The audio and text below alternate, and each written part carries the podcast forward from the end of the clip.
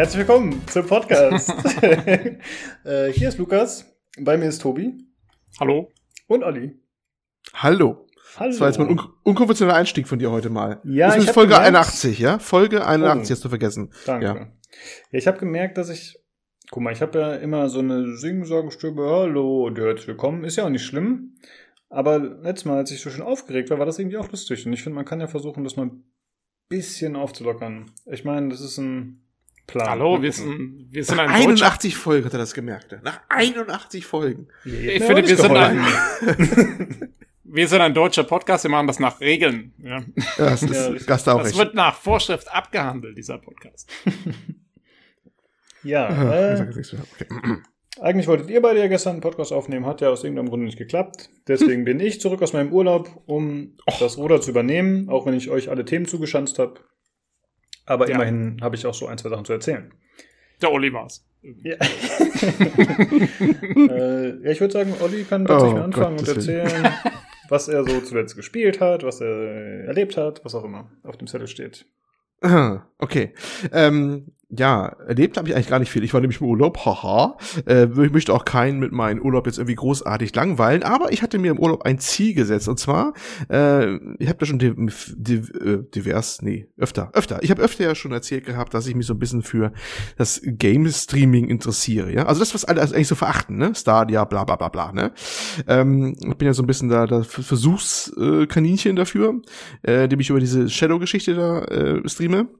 Das war diese, dieser Dienst, wo man halt, ich muss es jetzt mal erwähnen, weil nicht jeder hat unbedingt diese Folgen gehört, die wir schon mal hatten, wo man halt sich einen kompletten Gaming-PC eigentlich virtuell mietet und dann seine eigene Bibliothek mitbringt, also bringt da auch keine Spiele mit und das dann halt streamen kann. Mhm, gut. Und ich habe mir gedacht, wenn du jetzt in Urlaub fährst, das ist ja dann wieder so ein Ferienhaus, WLAN soll da sein, nimmst du einfach mal dein schwächliches Notebook mit und dann probierst du einfach mal, jetzt aus gerade wohl, wie gut ist es das denn als Lösung für unterwegs, was ja immer so propagiert wird, ne? Dass man halt überall hinstreamen kann und dass ja das auch die Zukunft wäre, sozusagen nach dem Motto.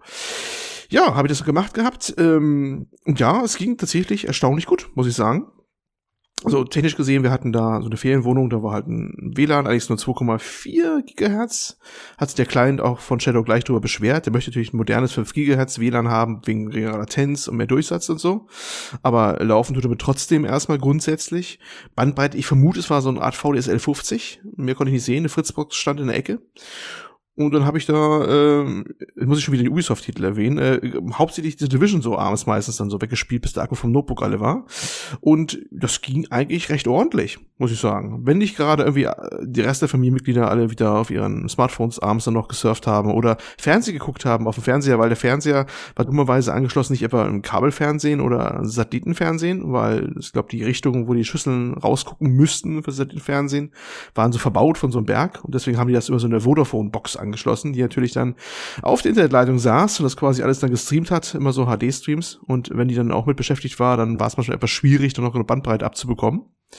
Aber ansonsten äh, ging das ganz gut und ich fand das ganz cool, dass man so auf so einen äh, ja nicht überpotenten Notebook, also es ist ein Surface Pro 4, das ist ja so ein, so ein eigentlich eher so eine Art dickeres Tablet mit einer so einer Typecover unten dran, so eine Tastatur, die man so unten anklinken kann magnetisch, äh, dass ich sowas wie Division in hohen Grafikeinstellungen spielen konnte ja, ich habe es meistens kam ich so mit 15 bis 20 Megabit pro Sekunde aus an Bandbreite. Man kann das netterweise beim Shadow stufenlos einstellen, zumindest wenn man den Stream neu startet. Äh, während des Spiels nur in 5 Megabit Schritten. Ansonsten kann man es auch tatsächlich in 1 Megabit Schritten anstellen. Was ganz cool ist, die Fähigkeit.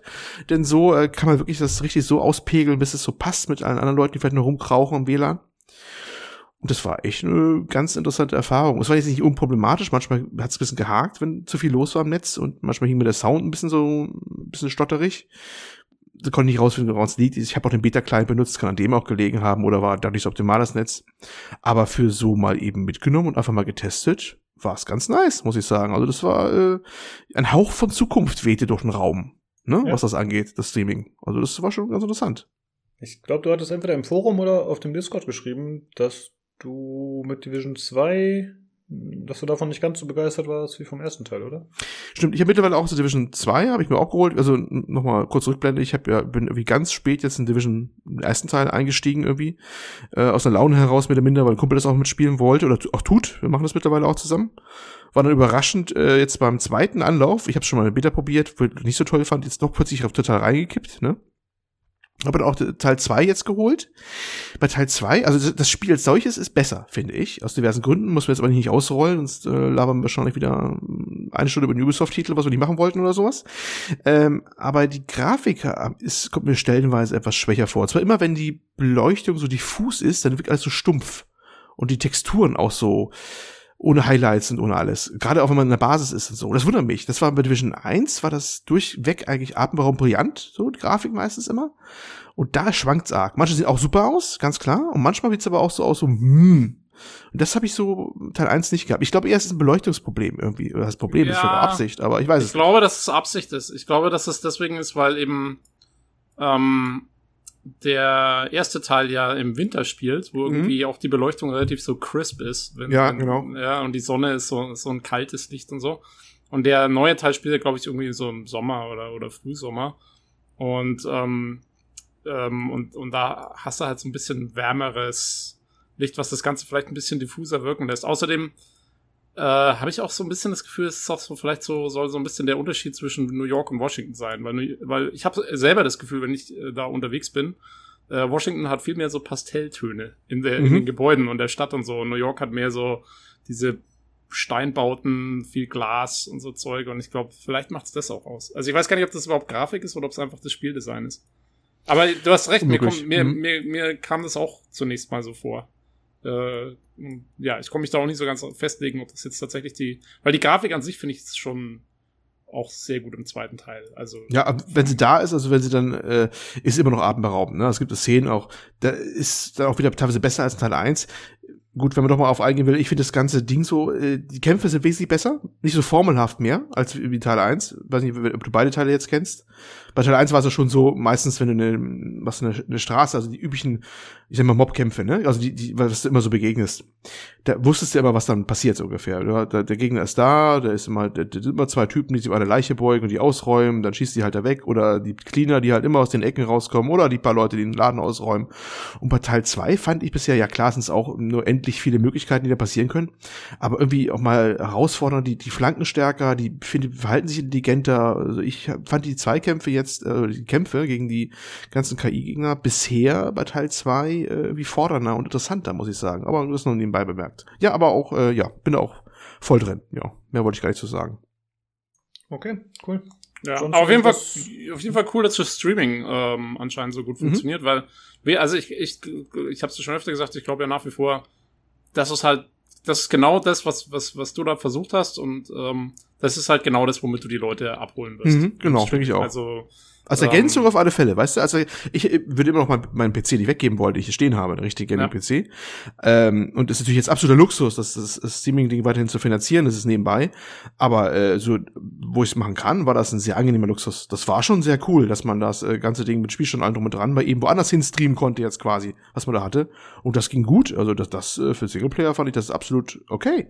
Ne? Und da hat auch Full HD als, als Bild gereicht, weil auch wenn mein Surface Pro kann mehr als Full HD, das hat so, ein, so eine Art, was man als Retina bezeichnet hätte beim Mac oder Macintosh oder sowas. Zwar recht klein, aber hochauflösend, nach Motto. Aber brauchst du bei der Größe echt nicht. Full HD ist vollkommen ausreichend bei der Größe da. Und das ging echt ganz cool. Ja, nicht schlecht. Okay. Ja, und die, und die Family hat sich gefreut, dass du jetzt auch äh, im Urlaub und in allen möglichen Situationen äh, spielen kannst. Ja, die ist das eh gewohnt und das hat die gar nicht mitbekommen, was ich jetzt über Streaming jetzt mache. Also, also hat sich für die nichts geändert.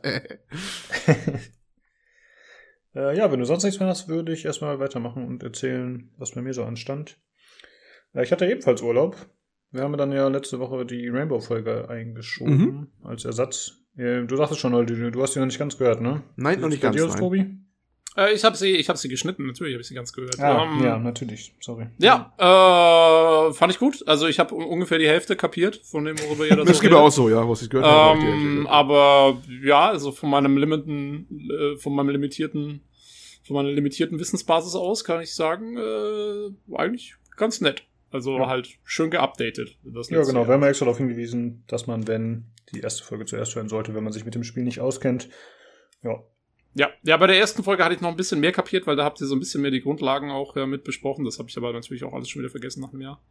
Ähm, und ja, ist halt wirklich mehr für Leute, die sich tatsächlich mit dem Spiel auch auseinandersetzen, eigentlich, denke ich. Also, genau. Und wir wollten halt einen Füller, weil wir wussten, wir können keine Folge aufnehmen. Dann haben wir die jo. halt reingeschoben. Nee, war cool. Ja. ja, und wir haben uns halt, wie gesagt, äh, also haben wir im Podcast ja auch erwähnt, wir würden vielleicht einfach in einem Jahr wieder eine Folge machen.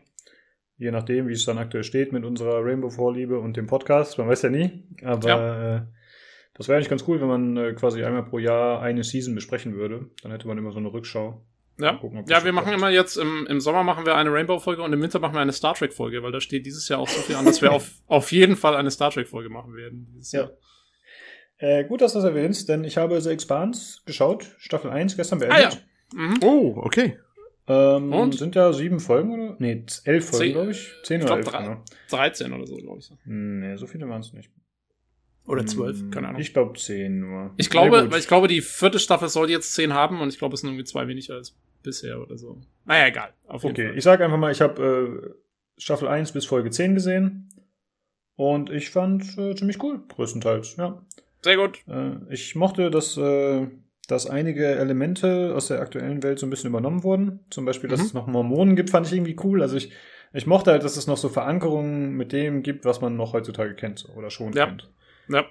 Ja, auch und, die UN und, genau. äh, und die ganzen Geschichten halt. Ähm, ja, es ist halt sehr, es ist ziemlich, ziemlich hard Sci-Fi, so im Vergleich, mhm. äh, was ich halt ganz cool daran finde. Ja, das ist, äh, wollte ich sagen, das ist ja eine Diskussion, die ihr in Folge 79 geführt habt, ne? Mhm. Wegen äh, Star Trek oder und, und äh, ne? also das ist ja genau das, das ist die Antithese für mich von Star Trek, das Ding. Weil das ja wirklich ähm, ziemlich verankert ist, so wie das ziemlich weitergehen könnte, bis auf später, wo es dann vielleicht ein bisschen abgehobener wird, ne? Aber so die, die Grundlage ist ja wirklich so eine eher eine sehr realistisch angehauchte Sache, weil die ja auch sich erstmal nur im Sonnensystem aufhalten. Sie können auch nicht weiter hinaus. Es, es gibt ja keinen Warp oder irgendwie sowas, ne? Das ist genau. alles speziell im Sonnensystem ab. Ähm, Manöver im Weltraum sind herausfordernd. Das ist nicht mal eben eine Kampfkurve fliegen wie ein Atmosphärenflieger oder so, ne? Sondern die müssen was machen, da das um abzubremsen und sowas. Das ist schon ganz interessant, wie die das gemacht haben. Und davon gibt es nicht viele eigentlich so, die das so durchziehen. Nee. überhaupt. Im Fernsehen glaube ich gar nicht. In Büchern auch noch nicht, nicht so viele, glaube ich auch. Die nee, so also die, ähm, die meisten normalerweise drehen dann irgendwann spätestens nach der ersten Staffel ab oder so. Ich finde, es gibt relativ viel so Zeug, was so losgeht, äh, zum Beispiel mit der Jetztzeit, so, gerade so Sachen, weißt schon, sowas wie Stargate oder so, äh, hier das heutige Militär oder irgendjemand findet irgendwas Außerirdisches und so. Und dann geht's noch relativ, relativ, sagen wir mal, verankert los, aber spätestens mhm. dann irgendwann nach der ersten Staffel oder so, wenn es dann immer, immer Dollar und immer Dinger werden muss, dann hebt's halt ab. Und ähm, ja, um nochmal das Beispiel Stargate dran zu ziehen, da ist ja auch so. Also spätestens nach der ersten Staffel ist da ja komplett äh, nur noch Energiewaffen und sonstige Geschichten. Ja. Und ich fand auch ganz cool, äh, oder, oder was heißt cool, aber auffällig, dass irgendwie in jeder Folge wurde eigentlich immer Wert darauf gelegt, dass man sieht, dass Wasser genutzt wird. Also Wasser ist ja so eine knappe Ressource und eigentlich in jeder Szene wird irgend, oder in jeder Folge wird in einigen Szenen getrunken. Fand ich ganz interessant. Ja. Dass man anscheinend so ein bisschen versucht hat herauszustellen, dass es äh, eine wichtige Ressource, die immer ja. gebraucht wird. Ja, gerade am Anfang jetzt äh, wird mhm. da ziemlich viel Wert drauf gelegt. Das ist dann, also äh, es konzentriert sich dann eben auch immer mehr um dieses Protomolekül und so und was dann damit passiert. Also es wird, ich muss auch sagen, auch, auch The Expanse wird mit der Zeit mehr als Sci-Fi. Äh, oder, oder softer, softer Sci-Fi. Mhm. Aber mehr will ich nicht sagen, weil sonst ist zu viel gespoilert. Ähm, okay. Aber ja, also gerade am Anfang ist es noch ziemlich verankert. Ja. Ja, cool. Finde ich gut, dass du es so anschaust. Ähm, ja. Wie, wieder einen, wieder, wieder ein, wieder ein bekehrt. wieder, wieder ein Jünger gewonnen. Ja, ich mag auch den äh, Schauspieler, den Thomas Jane, der ja zum Beispiel den Punisher auch gespielt hat. Ist das der Holden? Äh, dieser Cop, ich weiß gerade den Namen. Nee, nicht der Holden, dieser Cop-Typ. Ah, der, mhm, der Miller. Genau. Ach, Miller. Hm, okay. Ja. Mhm. ja. Jo. Ja. Äh, ansonsten habe ich noch zu erzählen. Ich war, wie gesagt, auch im Urlaub. Ich war in Baden-Württemberg, habe mir da die Landschaft schon angeschaut mit Freunden, war ganz entspannt. Gutes Wetter, schöne Gegend, viel Grün. Äh, das war auch schon das Spannendste daran. Ansonsten äh, habe ich mir ein Pen-Display gekauft. Ich weiß nicht, ob ich das im Podcast schon mal erzählt hatte oder nur irgendwie euch erzählt hatte. Äh, Im Prinzip so ein ja, Photoshop-Display, wo man halt äh, auf dem Display selbst malen kann mit so einem Pen und so. Und äh, da habe ich das heute tatsächlich erst ausgepackt und ausprobiert nach dem Urlaub. Und es ist cool, aber es ist auf jeden Fall auch eine Umstellung. Und äh, ich, ich steige jetzt von GIMP auf Photoshop um. Vorher habe ich immer alles mit GIMP gemacht, die Cover und was ich sonst so gebastelt habe. Weil es halt gratis war, aber mit Photoshop sind halt mehr Sachen kompatibel. Gerade bei diesen äh, Tools. Und dann muss ich mal ausprobieren, ob ich damit gut klarkomme. Zwei Fragen Krass. dazu. Hm. Zum einen, hast du wirklich so ein Tablet, wo auch der Bildschirm mit eingearbeitet ist, wo man das auch direkt sieht, was man macht, oder? Genau, ja. Echt? Oh, wie teuer war das? Äh, müsste ich fragen darf. Ich glaube 425, nicht so teuer, wie man denkt. Boah, ist das schon, Ja. weil, ist das Ja, schon, das ist halt äh, von Hu Hu Huiwon oder wie nicht heißen die, das sind halt Chinesen. Und äh, die von Wacom, die kosten halt, das ist halt so der Marktführer, die kosten halt direkt kostet ein Vermögen, ne? in Ja. 2000 oder so, fast Vergleichbares Ja, in der ja. Größe.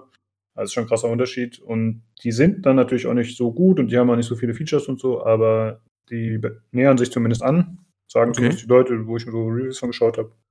Mhm. Und äh, ja, ich denke mal, für meine Zwecke wird es reichen. Und, und, und Photoshop, wie hast du das erworben? Was gibt's ja eigentlich noch im Abo? Ja, und es gibt noch äh, Photoshop CS6, was ich mir jetzt erstmal besorgt habe. Das ist halt eine alte Variante, da muss man mal gucken, Ja. was online noch findet. Das ist halt die letzte Variante, bevor es dann in dieses Abo-Modell ging, weil das Abo-Modell finde ich ein bisschen frech. Das Ja. ist äh, eigentlich die Hölle. Also ich kenne das so ein bisschen aus der Fotografenecke jetzt, weil ich Hobbyfotograf so ein bisschen was gemacht habe und sowas, ne? Und da hat man ja auch immer ganz viel ähm, Software von, von Adobe benutzt, also unter anderem das Lightroom, das ist zur Entwicklung von äh, ja, digitale Entwicklung, muss man sagen, von Fotos. Die, die größeren Kameras nehmen sowas in so, so eine Art RAW-Format auf. Das ist ein unbearbeitetes Format und erst nachher werden daraus JPEGs oder andere Formate. Und eine der Softwaren, der äh, Software, die das machen konnte oder umwandeln konnte, dann äh, ist halt Lightroom von Adobe und ist auch gleichzeitig so eine äh, DAM, äh, Digital Access Management, was auch immer. Man hat immer jetzt damit die die ähm, Fotos verwaltet auch, getaggt, äh, mit, mit, in, in Ordner versehen, dass man die auch wiederfinden kann, wenn man tausend Fotos hat und sowas. Und die habe ich damals auch ganz fleißig benutzt und so. Und wenn man mehr machen wollte, dann kann man auch Photoshop für nehmen. Aber das haben die dann alles umgestellt, eben auch auf dieses Abo-System. Und das ist A, nicht billig, ne? Und B, hört man auch immer, dass die auch ganz blöde Kündigungsfristen haben und so. Also die haben auch wirklich sehr viele Professionelle mit aufgeregt mit der ganzen Geschichte. Äh, und seitdem bin ich von, bin ich von Adobe weg und habe es umgestellt alles so, weil das hat mich tierisch aufgeregt, wie die das gemacht haben. Also Abo als solches ist nicht das Problem, äh, wenn man kurze Kündigungsfristen hat und vernünftige Preise. Aber Adobe hat's echt überrissen, finde ich. Das System ist furchtbar. Ähm, ich muss äh, Photoshop und vor allen Dingen Illustrator sehr viel verwenden in der Arbeit. Ah, okay. Ähm, und das Abo-System ist der absolut, also es ist die Kretze. Es ist super teuer. Mhm. Es gibt, es gibt keine, sie haben keine explizite akademische Variante, was normalerweise jeder hat Ja, ja, ja, ja, ja. damit es für, für Unileute äh, billiger ist. Ähm, das, also das Ding zu verwalten und so finde ich furchtbar. Also ich, kann, also ich benutze, wann immer ich kann, ich habe noch eine alte CS4-Version, ähm, die benutze ich noch. Weil echt, also das mit dem Abo ist schon, ist schon blöd. Also da bin ich auch überhaupt nicht überzeugt von. Vor allen Dingen, weil Ja. du, wie gesagt, es ist tierisch teuer, finde ich auch. Ja, das kann man alternativ natürlich nehmen. GIMP war so eine Alternative. GIMP hat jahrelang das Problem gehabt, dass die keine großen Bittiefen hatten in den Ebenen. Das war immer so blöd mit den Farben, weil die abgerissen sind, wenn man da irgendwelche Änderungen gemacht hat dann irgendwann. Ähm, ich glaube, die haben zehn Jahre gebraucht, um auf 16-Bit Farbtiefe umzustellen. Das war furchtbar. Ich weiß es noch, weil ich da, ich habe teilweise einen Quellcode von GIMP reingeguckt und sowas und habe mich ein bisschen engagiert gehabt mal in der Community bei denen. Aber da die auch nur ein paar Hanseln haben, hat das ewig gedauert, bis sie sich weiterentwickelt haben. Jetzt haben sie, glaube ich, vor ein, zwei Jahren überhaupt was umgestellt, das System dahinter. Ja, ansonsten ist halt die, die Alternativen sind gar nicht so, so reichhaltig gesät. Ich benutze so für, für Bildbearbeitung eine Software, die relativ günstig ist, die heißt Photoline. Die wird für eine ganz, ganz kleine Bude programmiert in Deutschland. Die ich sehr cool finde, weil das Software sehr schnell ist und auch sehr viel kann. Aber du hast immer das Problem, die ganzen Tutorials sind alle mal auf Photoshop gemünzt. Egal was du tust, ist alles Photoshop, ne? Und das musst du dann entweder alles umdenken, dass es da auch geht. Klar, die haben auch alle so, äh, also bei Grafikprogrammen haben immer so meistens so mehrere Ebenen. Die Ebene kann man miteinander verknüpfen, mit bestimmten Effekten und sowas. Das machen die fast im Prinzip alle. Aber äh, erstmal sind die Auswirkungen bei allen anders, weil natürlich alle hin und andere Engines benutzen und andere Algorithmen und so. Und deswegen hast du natürlich immer Probleme, wenn du ein Tutorial dann anwenden willst von für Photoshop auf andere Fremdsoftware, obwohl du es eigentlich machen müsstest oder wolltest, weil du willst ja die horrenden Preise nicht bezahlen. Ne? Ja, und auch einfach, ich meine, ja. das, das User-Interface ist schlichtweg äh, anders, ne? Also insofern. Ja, genau. Das ist, äh, das ist nur ein, Ähm, ein Problem, was du dann hast. Ne? Also, mein, ja. mein Hauptproblem ist, äh, dass ich, wie gesagt, ich verwende hauptsächlich Illustrator und zwar deswegen, weil es äh, halt Scalable Vector Graphics Mhm. unterstützt. Und die kriegst du halt echt schwer in anderen Programmen, weil ich so viel anderes Zeug importieren muss aus zum Beispiel Graphenprogrammen oder äh, was weiß ich, irgendwelchen äh, Aufnahmeprogrammen von unseren Setups und so. Und äh, du kriegst in andere Programme nicht einfach so mal ohne weiteres irgendwie einen Graphen aus äh, einem Aufnahmeprogramm für eine, elek eine elektrisch aufgezeichnete Kurve. Die kriegst du nicht einfach importiert in irgendwas, was nicht Illustrator ist, weil kein anderes Programm auf irgendwas anderes zugeschnitten ist als Adobe. Mhm. Und deswegen wirst du da voll reingezwungen. Das, die haben da schon ein übles Monopol eigentlich. Ja, genau, das ist, die haben echt ein übles Monopol. Das ist wirklich so. Das merke ich auch mal wieder, ja. Aber Ja. schön, dass äh, der Lukas jetzt auch auf Photoshop umgestiegen ist. Ja, also äh, ich finde bisher fast alles besser als bei GIMP. Vor allem die Tutorials sind natürlich cool, weil bei GIMP musste ich mir alles so ein bisschen zusammensammeln. Das war nicht ganz so cool. Das funktioniert bei Photoshop eindeutig besser und ich ein, zwei Features finde ich bei GIMP bisher besser. Mal gucken, ob das so bleibt. Aber insgesamt ist Photoshop doch äh, cooler, direkt auf den ersten Blick, muss man echt sagen. Ja, also wenn, wenn man die Software mal hat, dann ist sie Mhm. gut. Das stimmt. Ähm, was ich noch fragen wollte, ähm, hast du, also hast du schon vorher, zeichnest du viel? Ähm, Äh, früher und gelegentlich. Also, also früher sehr, sehr viel. Ich war halt irgendwie in der Graffiti-Szene lang unterwegs und habe da immer viel gemacht und in den letzten Ach, du Jahren. warst das? ist ja. Du hast alles beschmiert in Deutschland. Genau, ich war der Lukas, Nein, Lukas ist äh, eigentlich Banksy. Raus. Ja, und äh, in den letzten Jahren eigentlich immer nur gelegentlich tatsächlich. Und von daher bin ich jetzt nicht der aktivste Zeichner, aber ich habe immer Interesse dran und äh, ich kaufe mir auch gerne Zeugs dazu. Also von daher schon ein Ah, bisschen. okay. Cool, ja, da ist das natürlich das ultimative Tool dann letztendlich. Ja, also ich habe äh, also ich habe mir ja tatsächlich hauptsächlich für diese Photoshop-Bearbeitung gekauft, um Sachen auszuschneiden und so, das Billo-Zeugs, was ich bisher so gemacht habe, aber ich habe auch schon ein bisschen gezeichnet. Und es ist schon cool, wenn du halt dann tatsächlich äh, irgendwie, die haben, werden immer beworben mit 8000 verschiedenen Druckpunkten. Da kannst du halt wirklich, je fester du drückst, desto dicker und ja, desto, also desto fetter zeichnest du halt und du kannst es wirklich variieren. Wobei ich es tatsächlich auch ein bisschen schwierig finde teilweise, weil es ist natürlich nicht so ein schönes Feedback wie mit einem ganz normalen Stift auf dem Papier, wo du halt Mhm. wirklich einfach immer die gleiche äh, Dicke halten kannst. Und ich finde es auch ein bisschen schwierig in dem Sinne, dass man, äh, zumindest ich, wenn ich mit Papier zeichne, dann drehe ich das Papier halt de dementsprechend, wie ich es brauche. Das Mhm. kannst du halt mit so einem Pad nicht mehr eben so machen. Ne? Das hat halt äh, 16 Zoll. Ja, das ist halt schon ein bisschen schwieriger da in der Hinsicht. Aber ich finde es cool bisher. Äh, falls jemand es interessiert, das heißt äh, Huion Canvas Pro 16. Da ist gerade die ganz neue Version rausgekommen, deswegen hat das auch einen Monat gedauert, bis sie das geliefert haben aus dem offiziellen Shop. Ich hatte das schon vor einem Monat bestellt. Ja, ich kann es ja nochmal verlinken, falls sich irgendwer dafür interessiert. Jo. Äh, an- ansonsten, was hatte ich noch? Ach so, ich wollte eine Runde renten über das dumme Wolfenstein. Äh, denn Ich Mm. hatte ja Wolfenstein Youngblood gekauft, äh, für Mhm. den Podcast hauptsächlich. Und das kam ja einen Tag, bevor mein Urlaub gekommen, gestartet ist, kam das ja raus und dann habe ich es auch nicht mehr gespielt, ist vorm Urlaub, da ja jeder andere Podcast erstmal kommen sollte. Aber Tobi und ich haben endlich Steam Family Share eingerichtet. Extra und dann dafür. wollte, genau, extra dafür bin ich ihm wieder auf den Zeiger gegangen und er hat's gemacht. Ja, das ist cool. Und, und äh, dann kam raus am zweiten Tag oder so, als du spielen wolltest, dass es nicht mit Family Share kompatibel ist. Ja, na, der Witz war, äh, ich konnte es spielen am Release-Tag. Ja. Ähm, also ich habe es runtergeladen und installiert und gestartet und es ging. Ähm, und ich habe das Tutorial gespielt und so. Das war noch, also hier war es schon nachts oder so. Das war irgendwie so nach Mitternacht. Ähm, und dann habe ich gedacht, ja, cool, okay. Dann habe ich halt eine Stunde oder so gespielt, das Tutorial schnell gemacht. Bin ins Bett und habe gedacht, okay, kannst dann ja jetzt über die nächste Woche ein bisschen spielen und dann besprechen wir es im Podcast. Und ähm, dann zwei Tage später oder so wo- wollte ich es wieder starten. Und dann war der Play-Button, der ja normalerweise bei Steam der blaue Play-Button, ne, der Mhm. halt in der Library ist, der war auf einmal weg und es war ein Purchase-Button da, also Oh. kaufen, der dich dann schön auf die Store-Page verlinkt. Und ja, anscheinend hat Bethesda das äh, Family Share dann abgeschalten ähm, oder abschalten lassen von Steam. Also es war, es ging nur die ersten paar Stunden nach dem Release und dann ging es nicht mehr. Und dann Hm, habe ich es okay. als ich es dann deinstalliert habe, also halt Local Files hier gelöscht habe, äh, war es dann auch nicht mehr in meiner Bibliothek vorhanden. Ähm, Mhm. Da ist es dann komplett rausgeflogen. Also ja, das haben die tatsächlich mal schön äh, kurz noch im Nachhinein abgeschalten. Ja, okay. Äh, ja, ich wollte dann tatsächlich, als ich heute quasi das erste Mal wieder am Rechner war, wollte ich äh, mit dem Nils gemeinsam, der auch im Rainbow Podcast dabei war, wollte ich ein bisschen Youngblood spielen. Er hatte sich auch schon diese Testversion runtergeladen, die man dafür brauchte, diese Trial-Version.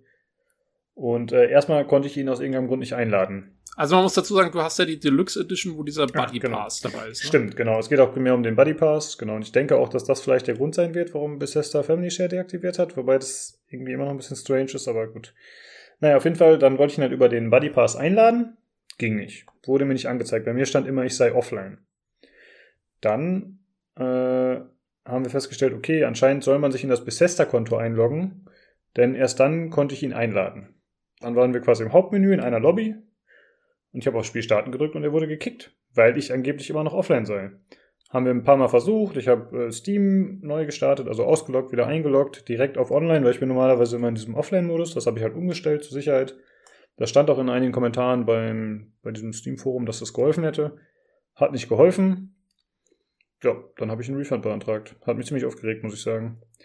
Also ja. ist jetzt nicht so tragisch, da das Spiel jetzt ja, ich wollte es halt für einen Podcast kaufen und das hat eh nicht, hat eh nicht so gut gepasst, zeitlich gesehen. Von daher war es jetzt okay, da nächste Woche auch schon Age of Wonders Planetfall bei mir ansteht. Aber das hat mich äh, ein bisschen aufgeregt in dem Moment. Weil guck mal, man bezahlt extra diese 10 Euro extra, um mit dem Buddy Pass zu spielen und das funktioniert einfach nicht. Das ist doch kompletter Bullshit. Und ich war auch froh, dass ich ausnahmsweise bei einem Spiel nicht über Kingway gekauft habe. Weil da hätte ich natürlich keinen Refund bekommen. Das muss man auch dazu sagen. Ja. Das habe ich vielleicht äh, bei dem Lobhudeln nie erwähnt, weiß ich nicht genau.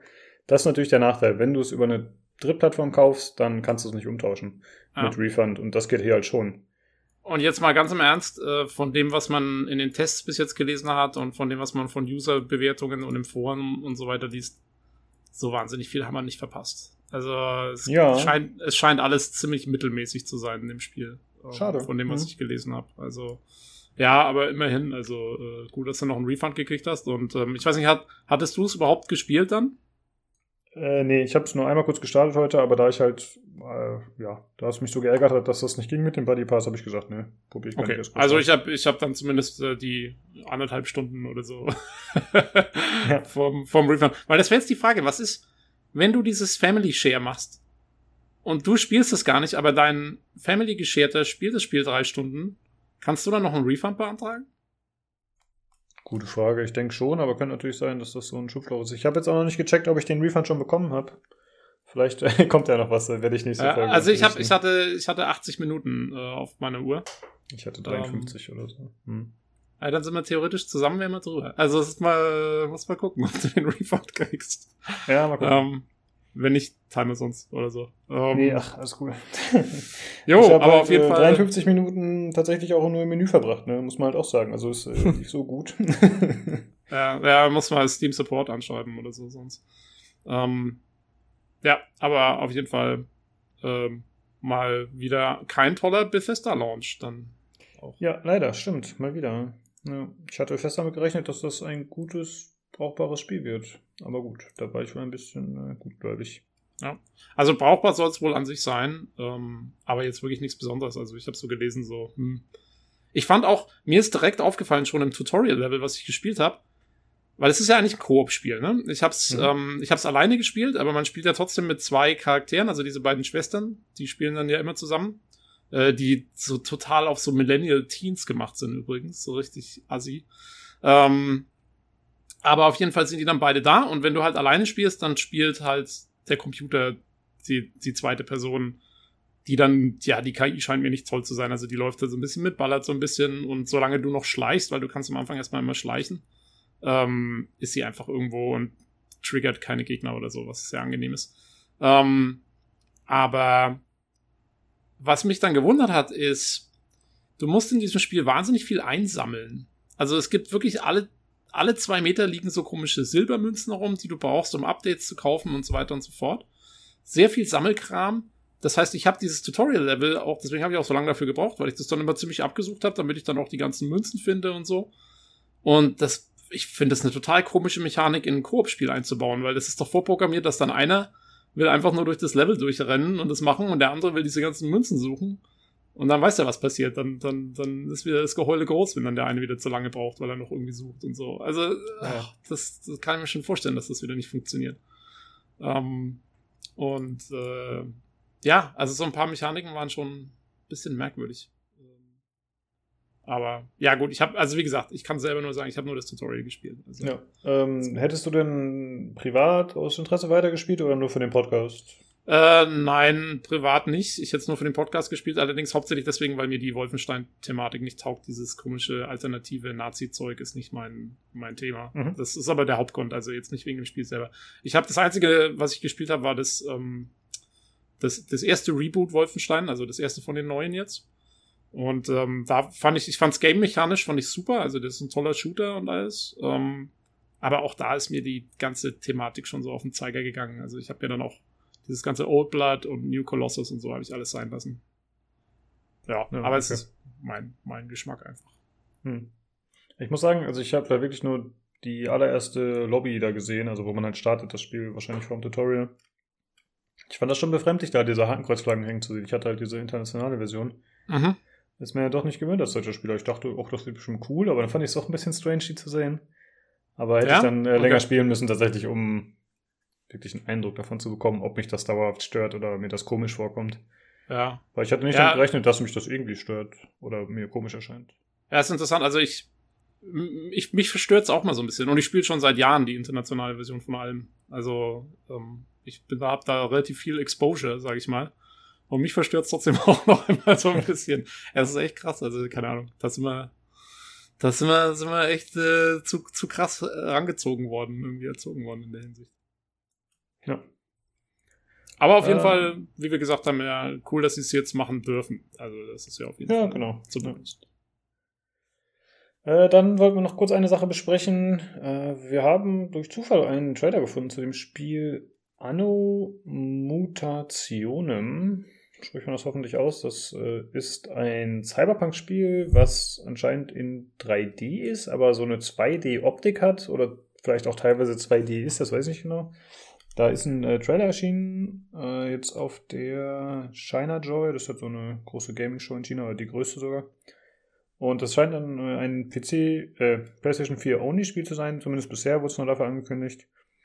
Und äh, das ist ein Part, oder Teil, sorry, äh, von PlayStations China Hero Project. Das ist anscheinend so eine Initiative, um chinesische Spiele zu pushen und äh, eben Entwickler dazu zu bewegen, ja, äh, mehr solche Games zu machen.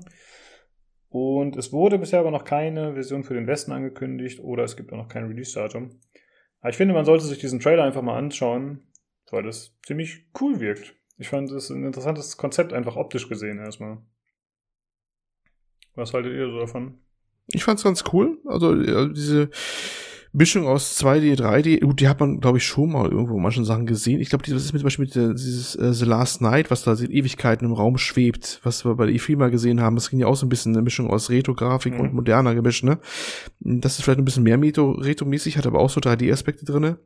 Äh, Cyberpunk ist immer irgendwie cool, finde ich, aber es ist vielleicht bei mir auch generationmäßig vorbelastet. Ähm, ich fand's überraschend cool. Ich habe vorher auch nie was von gehört. Das ist, äh, kam ganz überraschend jetzt, diese, diese Video und dieser Link. Ähm, leider wirklich ja alles noch ganz offen. Also das Video selber hat, glaube ich, auch nur chinesische Schriftzeichen drin oder was, oder japanische, keine Ahnung. Bin da nicht so firm drin. Ist noch nichts übersetzt da drin. Und ist noch ganz offen, ob was überhaupt im westlichen Bereich mal irgendwie erscheint, weil müsste einer auch erst mal übersetzen. Aber hatte schon eine ganz geile Optik und da äh, kann ich nur jeden beraten, da mal raufzugucken. Ne? Das werden wir bestimmt verlinken und ich fand's ganz cool.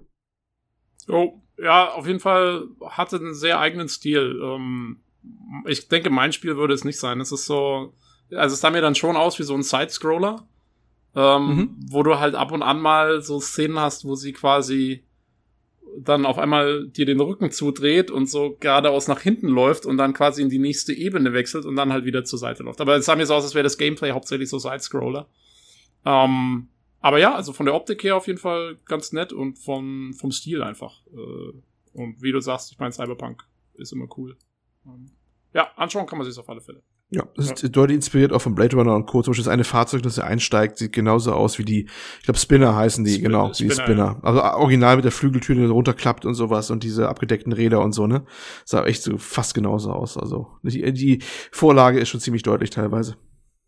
Ja, also Last Night ist tatsächlich ein guter Vergleich. Äh, wobei ich finde, hier ist das nicht ganz so stilsicher. Ich meine, die haben wahrscheinlich auch nicht so die Mittel oder die Expertise, um das so zu machen. Ich finde, teilweise wirken die Sachen, gerade die Fahrzeuge, so ein bisschen klotzig, polygonarm, falls man das sagen kann. Ich weiß nicht, ob das in diesem Grafikstil Ja, aber gewollt, aber glaube ich so ein bisschen, ne? Sie ja, lassen einfach von der Auflösung deutlich feiner äh, und aufwendiger. Also ich glaube, technisch ist es noch wesentlich aufwendiger. Wobei Mittel haben die auch nicht, denn das ganze Projekt ist ja momentan auf Halt, weil die, äh, der Tim Soré, das ist der, ist der Chef, der das macht da, Last Night, ne? Ähm, ich verfolge von dem immer so die Tweets und äh, momentan haben die echt äh, Finanzierungsprobleme. Deswegen hört man auch nichts mehr von denen. Sehr schade. Ja. Mhm. Äh, eine Sache fällt mir noch ein, wo wir über Cyberpunk reden. Ich habe mir angeschaut äh, Battle Angel Alita. Mm. Hm. Ich auch. Kenne ich auch. Also ich war ein bisschen ja. enttäuscht, muss ich sagen. Also okay. Also ich, äh, ich fand die Optik cool, ich fand die Action cool, aber der Film war mir trotz seiner Brutalität, die teilweise drin war, irgendwie zu sehr an Kinder gerichtet, wenn das Sinn ergibt. Also es war so ein, hatte so ein Disney-Vibe fast schon, so Happy-Go-Lucky teilweise. Und die Charaktere waren so, die, die waren halt nicht düster und böse, wie ich es mir erwarte bei so einem Cyberpunk-Ding. Also ich meine, es muss auch nicht immer so sein. Es kann ja ruhig auch gute Charaktere geben, aber die waren halt so blass und eindimensional. Ich fand es ein bisschen aber schade das ist doch noch eine Anime-Vorlage, oder? Deswegen genau. haben die doch mhm. diese Augen und so. Äh, ist das nicht, aber Happy Go Lucky und so, das ist doch voll im Anime verankert, oder nicht? Ich dachte mal, diese ganzen Charaktere sind mal so ein bisschen so. Ja, das stimmt. Da, da hast du natürlich recht. Ich kenne jetzt die Vorlage ehrlich gesagt auch nicht. Da, da hast du recht, das ist ein guter Punkt. Aber also ich kenne die Vorlage, ich mhm. kenne die Vorlage durchaus und ähm, ein bisschen, ein bisschen Zeit lang habe ich da auch alle Sachen von gesammelt gehabt und, und gelesen gehabt, bis es mir damit so abgedreht wurde. Ähm, die Originale sind ultra, ultra, ultra brutal und, und, und auch, äh, ich fand die immer sehr, sehr grausam. Also, also im positiven Sinne grausam. Das ist eine sehr depressive Welt auch, die da, die da dargestellt wird und, und es geht wirklich da ab. Ähm, aber das wollten sie, glaube ich, eins zu eins auch nicht übertragen, weil das hätten sie wahrscheinlich keine Freigabe für bekommen. Ich fand den Film so, ja, unterhaltsam zumindest. Manche Szenen waren echt ganz cool, manche, hm, ne, also war ein Mixed Bag, der ganze Film, fand ich. Ich fand ihn immer deutlich gelungener als die Ghost in the Shell-Verfilmung mit Scarlett Johansson, die nicht so toll war, insgesamt gesehen, fand ich. Also das war, ja, das mal so als Anmerkung vielleicht in den Raum geworfen. Okay, wenn, wenn wir zwei Anime cooler, muss ich sagen. Ja? ja? Kennst du da die Vorlage? Beziehungsweise den, den, äh, ja, den, ich habe den ersten und zweiten Film gesehen, ja. Ja. Aber den äh, Manga habe ich nie gelesen, wenn es da einen gibt. Ja, also den, den, also da fand ich den Anime aber deutlich cool. Also den Anime habe ich, glaube ich, oh, ich weiß nicht. Also den habe ich, als der damals in 90 angesagt war, da, da habe ich fast die Kassette, VS-Kassette noch kaputt gespielt, weil da hatte ich, glaube ich, sogar irgendwie Sprachsamples irgendwie rausgezogen gehabt. Mein Windows 95 damals hatte Sprachsamples drinne bei jedem möglichen Systemsound von Ghost in the Shell. So stark oh war meine Liebe zu dem Ding. Ja, ich war da echt voll drauf. Zumal äh, ähm, Ghost in the Shell auch in zwei Varianten kursierte mit zwei unterschiedlichen Synchros. Ich glaube auch Englisch und Deutsch auch. Da gab es irgendwie mehrere Synchros. Das war die wilde Zeit des Animes noch. Da hast du kaum Animes bekommen in Deutschland. Und wenn dann auch in verschiedensten Wege. Und äh, den, also den ersten Teil fand ich super, super geil. Und, und diese Transferierung der Szenen, die dann im Film waren, hat dann auch nur so halb gut geklappt manchmal, in, also in, in Realfilmen. Ne? Und das ein bisschen geht das auch für, für, für äh, ein bisschen Bogen wieder zurückzuschlagen. Zu Battle Angel war das, wo auch manche Sachen nicht so geklappt haben, finde ich, äh, das rüber zu transferieren in, in, in den Film. Naja. Also ich fand den Anime von Ghost in the Shell auch viel, viel besser als die mhm. Filmumsetzung, die Realfilmumsetzung. Dennoch fand ich halt, dass der Realfilm gegenüber Battle Angel Alita Realfilm, dass der einfach besser war. Also hat mir zumindest mehr zugesagt. Also ich habe den äh, Ghost in the Shell, die Realverfilmung habe ich auch gesehen. Ähm, fand ich jetzt auch nicht schlecht. Ich habe allerdings nie das Original gesehen. Also da habe ich keinen Vergleichspunkt. Aber ich fand es okay. Also es war jetzt nichts herausragendes, aber es war okay. Ja. Naja. Und übrigens noch, der Tobi, für dich hier zur Optik von Battle Angel Alita. Also, die Alita ist ja die einzige, die in dem Film diesen hm. Anime-Look hat, mit diesen Glitschaugen hm. und dem eher knuffigen Gesicht. Und das wird halt da begründet, weil sie eben so ein Robo-Girl ist, so in etwa, oder Cyborg, was weiß ich. Und das fand ich eigentlich ganz cool, dass das dann eben äh, entsprechend eingebunden war, weil das hatte ich nicht erwartet. Ich dachte tatsächlich, sie sieht einfach so aus, weil, ja, Gründe. So, das fand ich okay. ganz gut, dass das äh, eigentlich ein bisschen mehr Sinn ergeben hat, so. Ja. ja.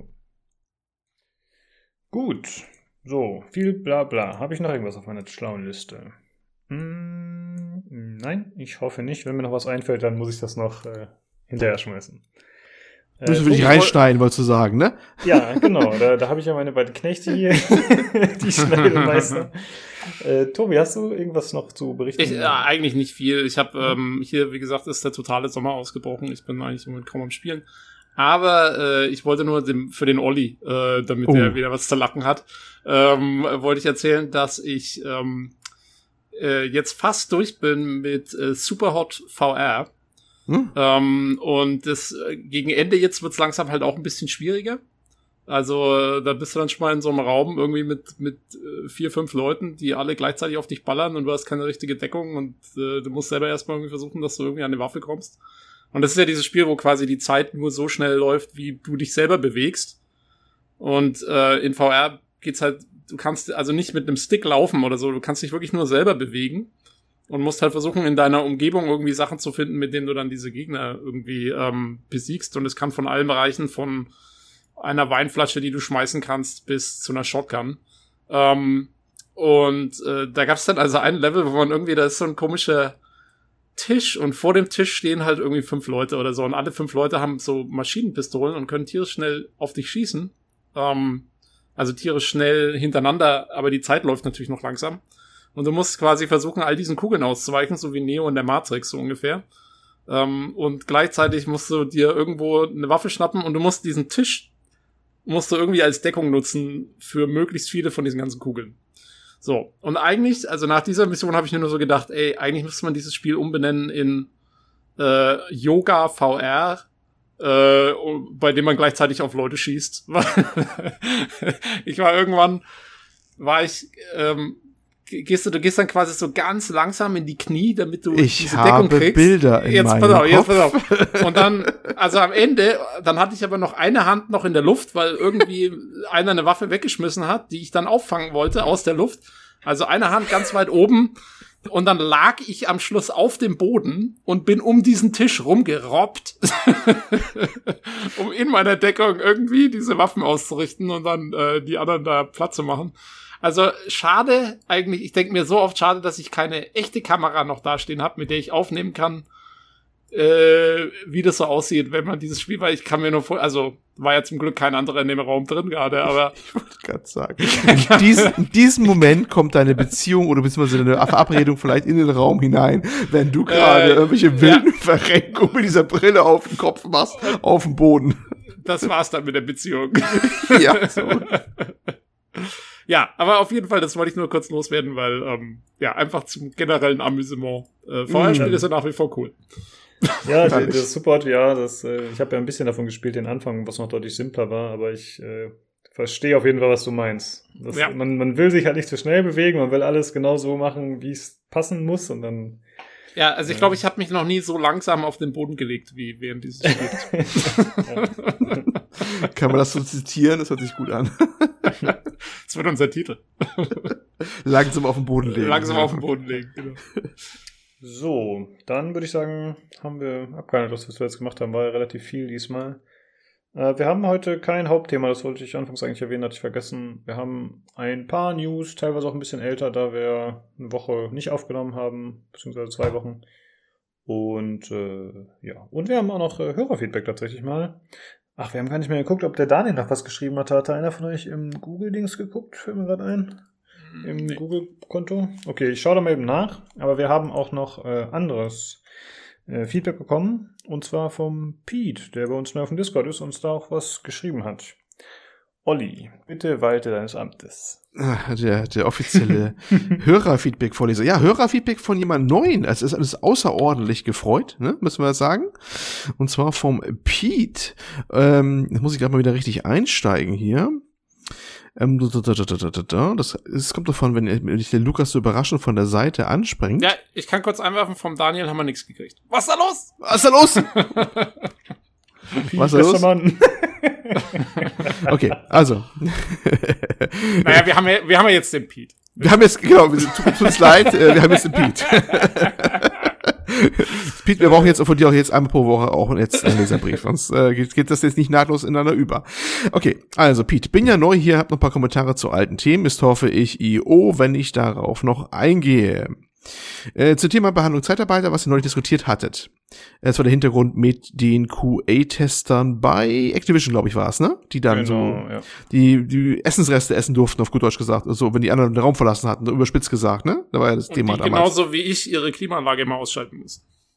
Ja, okay. Äh, bevor ich jetzt Tränen ausbreche, lese ich mal weiter. Seit dem 1.4.2017 gibt es die Pflicht zum sogenannten Equal Pay, was im Klartext heißt, ähm, Zeitarbeiter mit einer Beschäftigung von mehr als neun Monaten müssen so bezahlt werden wie eigene Mitarbeiter, die die gleiche Tätigkeit haben. Äh, da stellt sich mir gerade die Frage, redet er jetzt von USA oder redet er von Deutschland? Weiß das, das jemand? Ist eine, Das ist eine gute Frage. Ich, ich nehme fast an von Deutschland. Okay. Aber, aber Equal Pay klingt dann wieder so eng. Ja, ja, eh komisch, ne? Ich, ich lese einfach mal weiter jetzt. Alternativ ähm, dazu müssen die Zeitarbeiter für drei Monate abgemeldet werden, was natürlich dann viele Unternehmen auch machen und für die drei Monate wieder andere Zeitarbeiter äh, holen. Ansonsten hat der Zeitarbeitnehmer am nächsten Tag bei stillschweigender Weiterbeschäftigung Anspruch auf einen festen Arbeitsvertrag, den er sich natürlich gegebenenfalls einklagen muss ob der Mann ähm, an Betriebsfeiern teilnimmt oder nicht, er meinte wahrscheinlich die Mitarbeiter, ähm, der Zeitarbeiter hat keine Auswirkung auf steuerliche Aspekte Unternehmen des Verleihers oder Endleihers oder für Mitarbeiter selbst. In den USA ist mein Gefühl, wird damit ganz anders umgegangen oder es gibt auch einfach Unterschiede zwischen Unternehmen. Also bezog er sich vorher wohl auf Deutschland, ne? Equal Ja. Pay und so.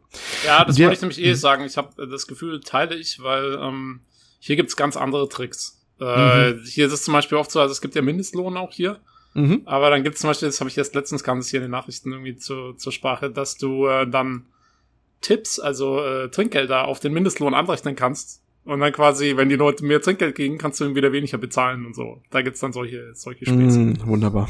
Ähm, ja, also jedes Okay. Land hat da seine eigenen kleinen Ja, also, we wenig verwunderlich. Ja. Ähm, der Unternehmer selbst entscheidet aber auch dort sicher, wie er mit den Menschen umgeht, ob er Menschen in unterschiedlichen Hierarchien oder nach Zugehörigkeit getrennt behandelt oder nicht. Leider gibt es den Missbrauch der Zeitarbeit überall, was sich einen gewinnorientierten Unternehmer kaum vorwerfen kann. Die Politik äh, hat hier vor vielen Jahren schon zu viele Lücken gelassen. Der Unternehmer handelt dann wie beim Einkaufen bei Kinguin. Das war jetzt ein Seitenhieb auf den Lukas, glaube ich. Das ist moralisch nicht leicht. jo, schöner Beitrag.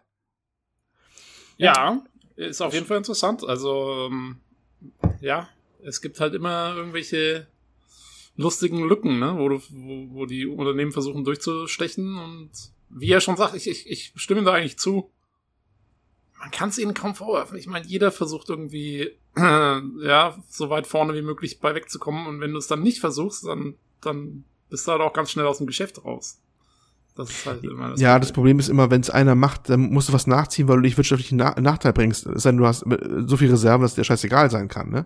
Genau das, genau das meine ich. Das ist ja das Problem, ne? Also das ist, ähm, ja, äh, wenn das schon so, so, so ein Wettbewerb ist, der auf, ähm, auf Kante genäht ist und der eine oder die anderen Mit Mitbewerber nutzen da jeden dreckigen Trick, den sie nutzen können und bringen sich dadurch kostenmäßig einen Vorteil, dann bist du ganz schnell gelangweilt, wenn du es auch nicht machst. Und selbst wenn es dir tausendmal moralisch gegen den Strich geht, ne? Also es ist leider, deswegen, äh, es ist auch so, ich, ich kenne das aus meiner beruflichen Praxis so, ohne zu sagen, was ich jetzt mache, aber ich kenne das so, dass manchmal eine große Erleichterung auch dann kommt, wenn er sagt, ah, endlich macht der Gesetzgeber was. Denn jetzt ist erstmal das Sp- äh, Spielfeld wieder gelevelt, ne? Und ähm, wir haben vielleicht vorhin das auch schon moralisch besser gehandhabt, aber jetzt äh, müssen die anderen das auch machen, es sei denn, sie kriegen jetzt einen reingewirkt oder sowas, weißt du? Also das ist jetzt auch, oder du musst, alle alle werden wieder aufs gleiche Niveau gehoben, zumindest ansatzweise. Und das ist dann manchmal sehr schön, äh, dass dann nicht alle Unternehmen stöhnen dann, wenn, wenn, wenn das dann durchgesetzt wird, äh, verschärft wird, das Zeitarbeitsgesetz, sondern manche sind auch ganz dankbar dafür, weil die sagen, ja, endlich wird mit den Saustamm aufgeräumt, auf gut Deutsch gesagt. Wo wir manchmal mitmachen müssen, weil die anderen äh, Mitbewerber alle drauf sich stürzen oder so und du dann irgendwie zwangsläufig mitmachen musst, weil äh, ja, moralisch zu sein ist schön, aber moralisch zu sein und tot zu sein als Unternehmen ist dann auch wieder doof, ne? Ja, also wir verzeihen Activision. Sie Ja, die eigentlich, die haben auch keinen, die, die weißt ja, die sind die Leute, die Leute rausschmeißen, wenn die Wachstumszahlen nicht gestimmt haben, ne? Was Erinnerung äh, damals vor ein paar Monaten, ne? Also sie haben, die haben ja, glaube ich, da ganze Latte an Leute entlassen, nicht weil die ihre Ziele, die, ja, ihre Ziele vielleicht schon verfehlt haben, aber nicht weil die jetzt Verluste gemacht hätten. Die haben Leute rausgeschmissen, weil sie ihre Wachstumsziele nicht erreicht haben. Das ist gar nicht so lange her, ne? Das, die, Ja. Denen haben, würde ich am wenigsten das vergönnen eigentlich. Du bist eine Chefetage. Ja, auf jeden Fall äh, danke für den Beitrag, Pete. Äh, wir haben, ist halt eigentlich schon ein bisschen länger her, dass wir darüber gesprochen haben, aber da du dir die Mühe gemacht hast, das hier so zu erklären für uns, haben wir gedacht, ja, das äh, nehmen wir auf jeden Fall noch mit rein. Und er hat, glaube ich, noch ein, zwei andere Sachen geschrieben. Ja. Ne? Eine, also eine wollte ich noch bringen hier auf alle Fälle. Ähm, und zwar hat er noch eine Frage zum Thema Key Reseller. Wir haben über G2A nämlich gesprochen gehabt, als diese große Diskussion aufkam mit, äh, ja, äh, wo die gesagt haben, ja, wenn ihr nachweisen könnt, dass das bei uns gestohlene Keys sind, dann vergüten wir euch zehnfach, weil die viele, gerade Indie-Entwickler sich beschwert haben darüber, ähm, dass ähm, die so einen riesen Aufwand haben, das wieder rückabzuwickeln, weil die, die geprellten Kunden sich ja nie wenden und nicht an G2A müsst ihr jetzt mal diese Folge nachhören, können wir jetzt nicht alles gleich wieder alles da aufdröseln hier, warum das so ist oder angeblich so ist, ne?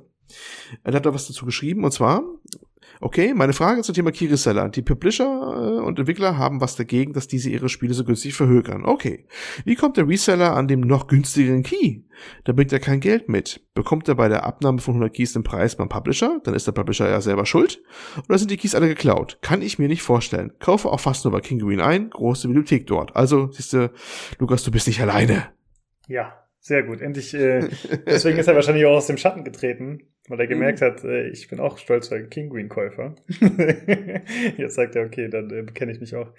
Äh, ja, es ist natürlich ein bisschen schwierig zu sagen, wo die Keys herkommen. Also, ja, böse Zungen sagen, die sind alle mit geklauten Kreditkarten erworben. Andere gehen davon aus, dass äh, zum Beispiel äh, Keys gekauft werden aus irgendwelchen Aktionen. Also ich habe zum Beispiel mal das war auf jeden Fall dubios. Ich habe mir ähm, damals Arkham City gekauft, Batman, für einen Zehner, als es brandneu war, weil das mit Grafikkarten vergeben wurde und dann wurde irgendwo, nicht bei King Green, ich weiß nicht mehr wo, haben die halt die Keys verhökert, die eigentlich als Promo-Keys äh, zur Verfügung standen. Also ich glaube, aus solchen äh, Aktionen kommt sowas auch. Und äh, ja, ansonsten vielleicht auch in günstigeren Ländern gekauft oder in Sales gekauft und dann später weiter veräußert.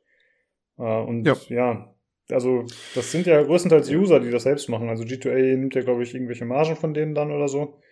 Und äh, deswegen ist es sehr schwer nachvollziehbar, wer da was macht und was da wirklich legal ist. Weißer, schwarzer, grauer Markt. Genau. Wenn ich da mal einhaken darf. Also die, ähm, musst du schon zwei Sachen unterscheiden. Ist der Key als solcher illegal oder ist, der, ist ein legaler Key illegal erworben worden? Das sind zwei unterschiedliche Sachverhalte. Ja? Ähm, was zum Beispiel ganz häufig für Ärger gesorgt hat, ist, dass legale Keys mit gestohlenen Kreditkarten Daten erworben worden sind. Der Key als solcher war legal. Der ist vielleicht sogar ganz offiziell in einen der hochpreisigen normalen Shops erworben worden. Aber die Kreditkarte dahinter war nicht legal oder nicht äh, legal äh, erworben worden oder nicht äh, der richtige Besitzer dahinter. Ne? Dann wird das alles rückabgewickelt. Das ist zum Beispiel so eine Geschichte. Das ist noch was ganz anderes als äh, jetzt diese, diese andere Key-Geschichte, wo der Key selber zweifelhaft ist oder wo auch immer.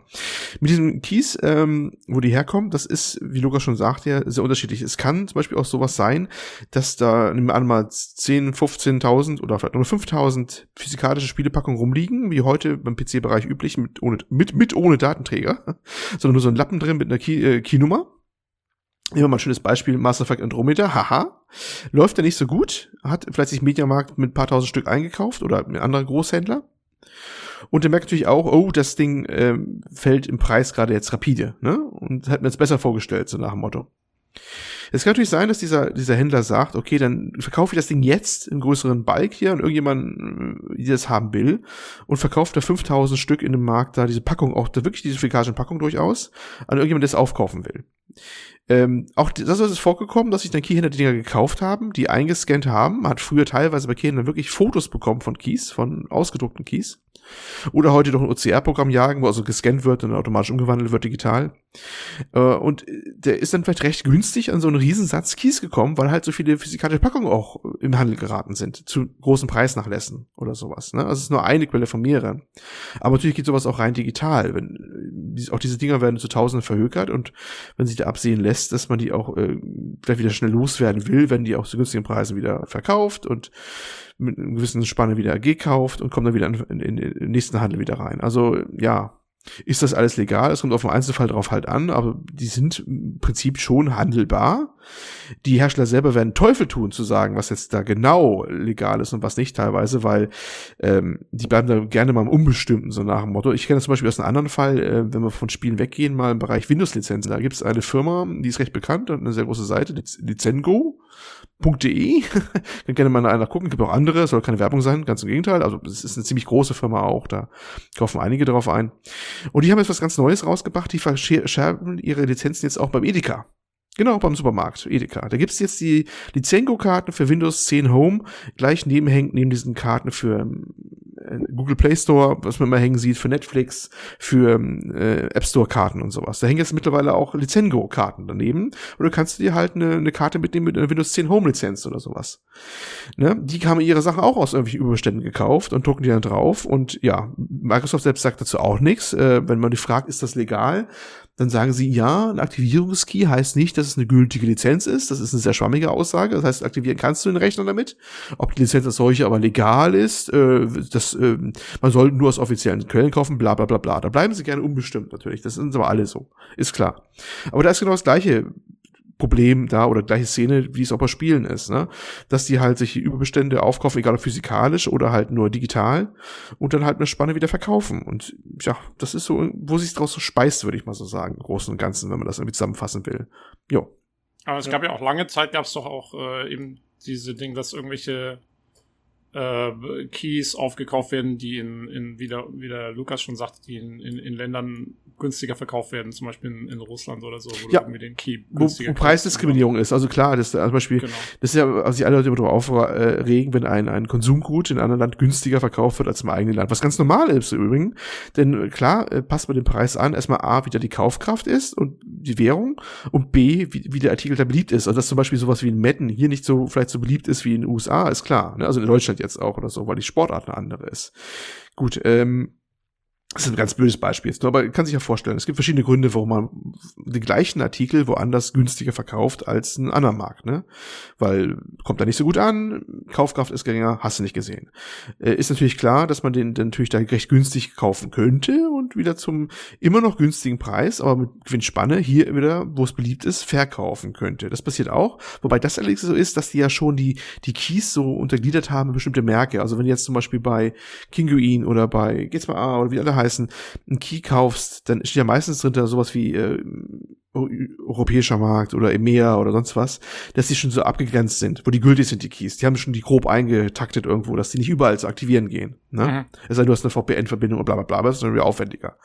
Ne? Das, das muss man immer, deswegen, wenn man, äh, gibt so eine Seite, äh, ich glaube, Keys for Steam oder sowas, also es gibt diverse Seiten, wo, wo mehrere Shops aufgelistet werden. Und meistens ist eine Spalte dabei, wenn du den Preis anguckst für ein bestimmtes Spiel, wo drin steht, welchen Markt die aktivierbar sind überhaupt, die Keys. Ne? Ja.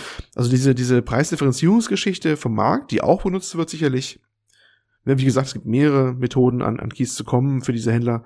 Ähm, ist sicherlich auch äh, wichtig, aber wird ein bisschen Einheit geboten durch diese Untergliederung des Marktes, behaupte ich jetzt mal so ein bisschen. Ne? Ja, ja, ja aber so gibt, läuft das halt, ja. Und es gibt ja auch, ähm, sagen wir mal, Keyhändler. Ich glaube, es gibt schon auch Keyhändler, die tatsächlich sehr eng mit den Plattformen zusammenarbeiten. Also sowas zum Beispiel, ich kaufe, wenn ich mal Keys extern kaufe, dann meistens bei Greenman Gaming. Mhm. Ähm, und ich glaube, dass die tatsächlich, also ich, ich weiß, dass sie auf jeden Fall mit dem Uplay Store zusammenarbeiten, weil da musst du sogar deinen Account verbinden, um die Spiele zu aktivieren. Ähm, und ich glaube, dass die auch mit Steam arbeiten, weil du merkst, bei denen, die Preise sind gar nicht so viel anders wie bei Steam normalerweise. Also da ist vielleicht mal, hast du mal hier einen 15%igen Rabatt oder da ist es ein bisschen billiger. Und du musst schon gucken, dass du irgendwie so eine Spezialaktion mitnimmst, ähm, dass, dass du wirklich mal an was Günstiges kommst. Also das gibt's immer nur ab und an, dass sie mal so spezielle Sales haben, aber ansonsten gleicht sich das immer ziemlich stark schon an dem an, was es eigentlich sonst auch mal so in einem Sale gibt und so. Ähm, ja, da glaube ich. Greenmail Gaming ist halt auch die saubere Variante so, ne? Da sind ja, sich, glaube ich, alle äh, ziemlich einig, dass das einer von den Shops ist, die als seriös gelten. Ja, aber es ist halt, wie gesagt, also das sind dann, glaube ich, wirklich welche, die eben tatsächlich direkt mit den Plattformen irgendwie zusammenarbeiten. Ich habe keine Ahnung wie oder, oder warum. Oder ja, ja, klar, aber das machen dann die anderen halt, denke ich mal, nicht. Also ich glaube nicht, dass Kinguin ja, ja, oder genau. G2A Ubisoft ja. sagen, ey, gib mir ein paar Keys. Äh, ja, nee, nee, nee, nee, auf keinen, so. auf keinen Fall. Ich sag bloß, also die gibt's, die gibt's halt schon auch noch. Ähm, deswegen, ja, nur, ah, das ist halt ja, diese unterschiedlichen ist eine weite Spanne halt. Ich glaube, das ist von, von, von Gimel Gaming bis zu G2, also die, die Spannweite ist halt weit, ne? Also wie, wie grau das halt ist, das ist für uns Außenstehende auch ganz, ganz schwer zu beurteilen. Das ist so, wenn ich, wenn ich einen Key kaufe, zum Beispiel letzte Beispiel, Division 2, da habe ich auch nicht offiziell im Uplay Store gekauft, ne? Äh, weil die gerade das noch vom Höchstpreis noch haben zurzeit, ne? Sondern habe auch ein bisschen rumgeguckt. Habe jetzt aber auch nicht das günstigste Angebot genommen, weil es gibt auch so Preise, wo du denkst, so, oh, also für den Preis muss es hinten vom Lastwagen gefallen sein, digital gesehen, ne? Also, weißt du, was ich meine, ne? Und bei anderen sagst du, jo, das, wenn jetzt, wenn jetzt Uplay, also Ubisoft selber einen Sale hätte, dann wäre das ungefähr der Preis, den sie auch raushauen würden, ne? Ja. So, so ungefähr. Das ist, das ist ganz arg Bauchgefühl. Ich will nicht sagen, dass es moralisch einwandfrei ist. Das können wir auch nicht wissen so richtig. Aber gesunde Menschenverstand, ne, sag ich mal so, der spielt für mich immer ein bisschen eine Rolle. Es gibt Sachen, da halte ich Abstand von, weil es kommt mir ein bisschen komisch vor und das ist auch zu günstig. Und bei anderen sagen, äh, Dingern sage ich mir, ja, das kann schon sein, wenn die mal günstig rangekommen sind an die Key, dann ist das ein realer Preis, den sie jetzt noch für verlangen können, ne? Ja. Jo. Also man muss einfach auf man muss halt immer wissen, dass man letztendlich immer auf eigenes Risiko handelt. Das sowieso. Sachen. Das mhm. ist halt äh, eigentlich die, die große Take-Home-Message. Genau. Äh, eine Sache wollte ich noch fragen, Olli, und zwar, du hast äh, anfangs einmal gesprochen von illegalen Keys und illegal erworbenen Keys. Mhm. Bist du sicher, dass illegale Keys so eine Sache sind? Weil ich dachte, bei Gaming gibt es das so gut wie gar nicht heutzutage. Wenn man dann einen Key aktivieren kann, dann ist er auch legal. Oder zumindest illegal erstellt. Ja, ja, was heißt illegal? Also, was, was heißt illegal? Das ist eigentlich eine ziemlich schwierige Frage. Was ist zum Beispiel mit den ganzen Keys, die die ähm, Publisher oder auch die Indies, zum Beispiel gerade die kleinen, mal gerne als Review-Codes raushauen?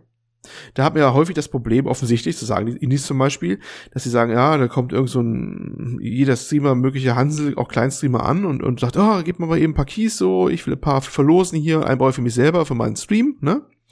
Und dann gibst du den und der streamt nicht einmal, sondern haut den dann gleich äh, schlicht für G2A ein, ne? Weil er verkauft quasi an die, weil G2A ist eine Handelsplattform. Ja, so. da ist doch die Lösung aber wirklich einfach. Gib einfach nicht jedem Streamer Hansel den Key. Ja, genau. Aber das ist halt also, die Frage. Also, wie doof genau kann man sein, ne? Ja, das ist wieder Diskussion. Das ist ja ganz, das komplexer auch macht, ne? Jetzt sagen die natürlich, ja, äh, Aufwand damit können wir auch nicht, weil die, die Aufmerksamkeit zu generieren ist ultra, ultra, ultra schwierig heutzutage. Ja, aber Und ich meine.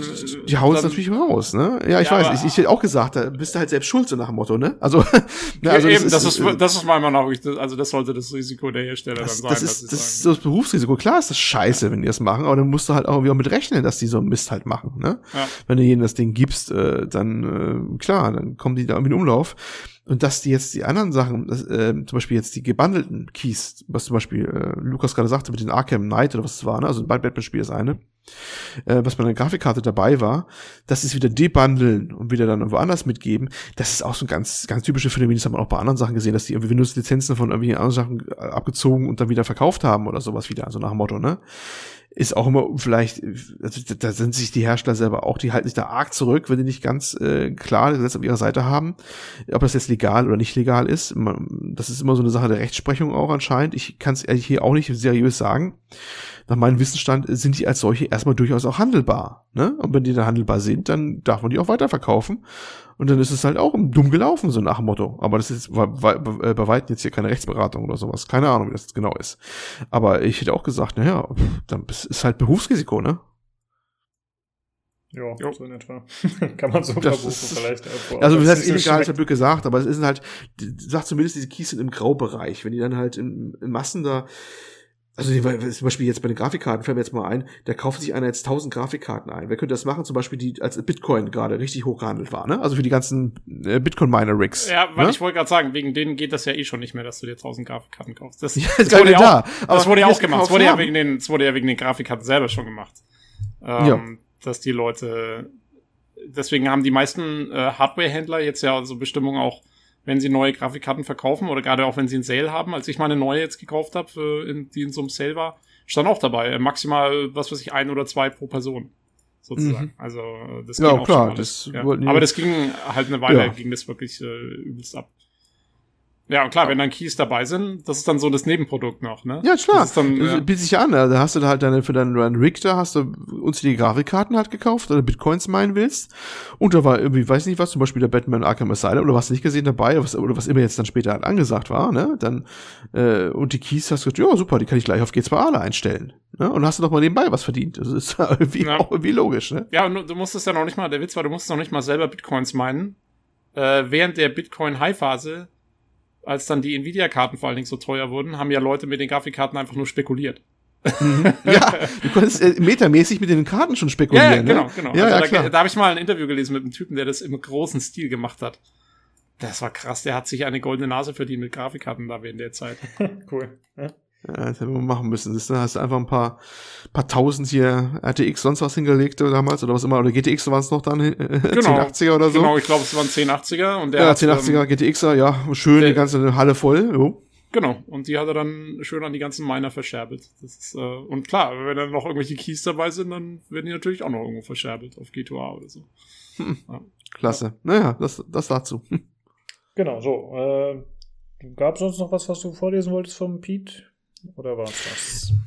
Äh, Im Prinzip war das fast alles, außer dass er geschrieben hat, ähm, zum Podcast generell, höre seit März diesen Jahres jede Woche gern zu, muss mich jedes Mal beeiern, wenn ihr ungewollt auf Assassin's Creed kommt. das wird Haben wir langsam zum diese Woche, ich habe ich hab Assassin's Creed Unity auch gespielt übrigens. Der Aufschluss von Lukas war allein deswegen schon wert. ähm, habe auch alle Teile bis auf die portierten Mobile-Versionen und das Odyssey gespielt. Äh, müsst das ist mir auch passiert zu erwähnen, schreibt er. Übrigens hätte ich auch echt mal Lust, hier mitzumachen. Mein Mikro geht sogar super, nie ge gedacht und nie benutzt. Ja, äh, haben wir schon mal drüber gesprochen, übrigens kurz im Discord. Prinzipiell kein Problem, also gerne, ne? Ich glaube, die Zeit war das Problem, ne? Wir sind ja wieder un unmöglichen Zeiten wieder unterwegs, aber äh, prinzipiell super, wenn du mitmachen willst, ne? Jo, also, Warum nicht? äh, Wir können auch einfach dann quasi, also wenn, wenn du mal sagst, jetzt hätte ich vielleicht Zeit an dem Wochenende oder so, wir nehmen halt immer am Wochenende auf meistens und dann relativ kurzfristig entscheidet sich, ob das jetzt Samstagabend ist oder Sonntagabend. Aber ähm, ja, wenn einer Lust hat, äh, dann fügen wir euch zum Folge-Channel dazu und dann könnt ihr sehen, ob es hinhaut sozusagen. Also Genau, sich ist das keine große Sache. Und äh, sagen wir eigentlich jede Folge, aber ist jetzt egal, ob du ein eigenes Thema beisteuern willst oder einfach nur mal so mitquatschen willst. Äh, ja, kannst du auf jeden Fall machen. Also äh, komm nochmal drauf zurück. Und äh, ja, wegen der Zeitverschiebung, dann müssen wir mal gucken. Dann müssen wir halt eventuell mal eine Folge ohne den guten Tobi machen. Was? ja, weil dann können wir vielleicht auch mal früher eine Folge machen, je nachdem, wie es dann Ja, ich nehme ich nehme mich dann einfach schon vorher auf und ihr könnt dann so, so, so aufgenommene Kommentare von mir mal einspielen. Du sagst eh immer das Gleiche, ist ja ganz einfach, ne? Das ist so, so, so ein Soundboard, wo man das immer drückt. Tobi Bot. Äh, ja, gut, Assassin's aber du musst das Ganze, Odyssey. Aber du musst das Ganze am Ende schneiden, von daher, klar, warum nicht? Eben, da habe ich dann eh noch den Vorteil. genau, Vorteile über Vorteile. Äh, Hervorragend. Gut, damit äh, kommen wir jetzt zu den News, würde ich sagen. Jetzt endlich, jo. genau. Äh, ja, das äh, Ganze, die Meldung, die ich habe, ist schon ein bisschen älter. Und zwar wurde angekündigt, dass auf der Gamescom 2019 Cyberpunk 2077 anspielbar sein wird für User oder, oder für Besucher, halt nicht nur für die Fachbesucher. Und äh, das ist auf jeden Fall eine coole Meldung. Und äh, das soll in Halle 6 Bereich C049 sein.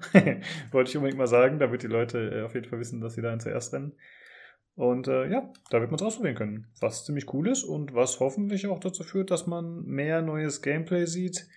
Wobei ich mal denke, es wird dann wieder ein spezieller Abschnitt oder wieder der gleiche Abschnitt in einer Variation sein.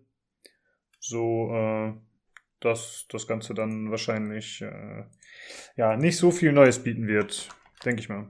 Ich Äh, verdenke mal, das wird so ein, ähm, die werden das, was die hinter verschlossenen Türen bei der E3 sehen durften oder Mhm. spielen konnten oder spielen lassen konnten. Ich glaube, selber durften sie, glaube ich, gar nicht selber Hand anlegen. Das wird dann wahrscheinlich das Ding sein, was sie dann auf der, auf der Gamescom zeigen. Das haben letztes Mal auch schon so gemacht, diese Aufteilung. Genau. Ja, richtig. ja, so würde ich es mir auch vorstellen. Also kein, kein Sex mit Keanu Reeves auf der Gamescom. Ja, so, ja gut, vielleicht ist das ja äh, in dem Level enthalten. vielleicht. Das hätten wir, glaube ich, schon gehört, wenn das schon auf der E3 gewesen wäre. Ja, das stimmt. Ja gut, das war vielleicht eine optionale äh, ja, Geschichte. Was du jetzt Ach so, eine Oh, optionale Du rettest ja. mich von der Müllkippe? Ohoho. Oho, Mann. jetzt aber. genau. Da nehme ich die Sonnenbrille ab. Ja, ja äh, wie gesagt, also ich, ich glaube, es wird dann wieder dieses Level sein, wo man halt, äh, wo es um diesen Chip geht, den man besorgen soll oder was das war. Würde ich mal vermuten. Ja. Ja, halte ich aber Ja. auch für eine gute Idee, dass die das Äh, machen. ja, aber es ist trotzdem cool, dass man es anspielen können wird, weil, wie der Olli ja gesagt hat, ich glaube, das hat bis jetzt noch keiner gemacht. Und ähm, wenn man selber Hand anlegen darf, dann sieht man, sieht man, kriegt man meistens nochmal einen viel besseren Eindruck, wie sich's an sich anfühlt und wie sich's spielt, äh, als wenn man sieht. Und wenn das dann viele User machen können, da, da wird man sicherlich einiges Neues dann hören äh, von den ganzen Streamern und Influencern und so Leuten wie uns halt. Genau. Ja, man, Die äh, aber, die aber, die aber auf die Gamescom gehen, im Gegensatz zu uns. ja, man kann ja davon ausgehen, dass äh, die Schlangen einfach gigantisch sein werden. Äh, Ja. Also das wird wahrscheinlich das meistbelagerte Spiel werden und man kann wahrscheinlich dann irgendwie schon ab 12 Uhr braucht man sich nicht mehr anstellen, so ungefähr, würde ich mal erwarten. Und äh, ich denke auch viele Leute werden sich tatsächlich anstellen, weil sie hoffen, dass sie irgendein Goodie kriegen, was sie dann über Ebay vertickern können. Also ich Ach, letztes Mal die dass- Figur, ne? Ja, ich denke mal nicht, dass Ja. sowas Hochwertiges nochmal verteilt wird, aber vielleicht scheiß drauf. Und wenn es nur ein Cyberpunk 2077 Schlüsselanhänger ist, da werden die Leute auch verlatzen, weißt du? Also, das wird, glaube ich, wieder ein bisschen, ja, so ein bisschen die dunkle Seite davon sein. Ich glaube, da wird es Ja. wieder einiges an. Ich glaube, der, der. Trick wird sein, dass ähm, wenn in der Zeit, in der Cyberpunk anspielbar ist, ist halt dann der Rest von der Messe komplett leer. Das heißt, der eigentliche Trick wäre dann eben genau woanders hinzugehen. Ja, gut, zum Beispiel. Die anderen stehen ja auch dort. Da muss es ja interessant sein. Jetzt, dann ist halt die Frage, wie viele Leute da in die Tüte kacken, in die Papiertüte. die berühmte Papiertüte wieder. Da ist sie das wieder. ist das wieder schön verteilt, ja. Das musst du wieder aber Leuten erklären, ne? Dass das Gerücht umgeht, dass irgendjemand nicht mehr halten konnte in der Warteschlange und dann angeblich, so sagt man, in eine, ja, Tüte. Beim Fortnite-Stand gemerkt. Am Fortnite-Stand, das Kinder, passt. Äh, die Putzfrauen haben sich geweigert, das zu säubern 2018, genau. Wieso, wieso hatten die denn keine Windeln mehr an? Keine Ahnung. Weil die Schlange einfach zu lang war. Irgendwann ist halt auch die Windel nicht mehr. Ach so, die sind in der Schlange schon war schon so. voll, die war Ja, durch. Achso, ach so, nee, ich dachte, die sind in der Schlange schon so weit gealtert, dass sie keine mehr gebraucht haben. genau, die Windel ist dann abgefallen. Während er Der, ist, er hat sich mit 13 angestellt, mit 18 hat er das Spiel gespielt. Ja, also, das ist gespielt und gleich in Rente gegangen hinten raus, das ist alles gut. Ja. Gut. Äh, dann würde ich sagen, kommen wir äh, zum nächsten Thema. Also spielt alle schön Cyberpunk an und äh, erzählt uns, was ihr davon haltet. Weil wir werden Ja. nicht dort sein. Und es gibt Leider. auch wieder, äh, soweit ich weiß, hat PC Games auch wieder einen Stand. Also da kann man auch mal wieder Hallo sagen. Die machen ja immer so einen äh, Leser, oder was heißt Lesertreff, aber da stehen ja immer ein paar Leute an deren Stand und manchmal kriegt man auch ein Goodie, soweit ich weiß, wenn man da Glück hat. Also mal vorbeischauen bei denen. Die, da wird bestimmt auf der Seite nochmal angekündigt, wo die sitzen werden. Gut, äh, dann kommen wir zum nächsten Thema, was der Tobi übernehmen wird. Und zwar geht es um Ghost Recon Wildlands und äh, na, um diese Diskussion, die es damals schon mit Bolivien gab, aber anscheinend wurde das Ganze noch ein bisschen ausgeweitet. Ja, es, es hat halt hier einer einen Artikel geschrieben und zwar einer der Storywriter von Mhm. äh, Ubisoft, ein gewisser äh, Luis Manala, wenn ich das richtig ausspreche. Manelo oder Manelo, Man ja. Manalo, Manalo, irgend sowas.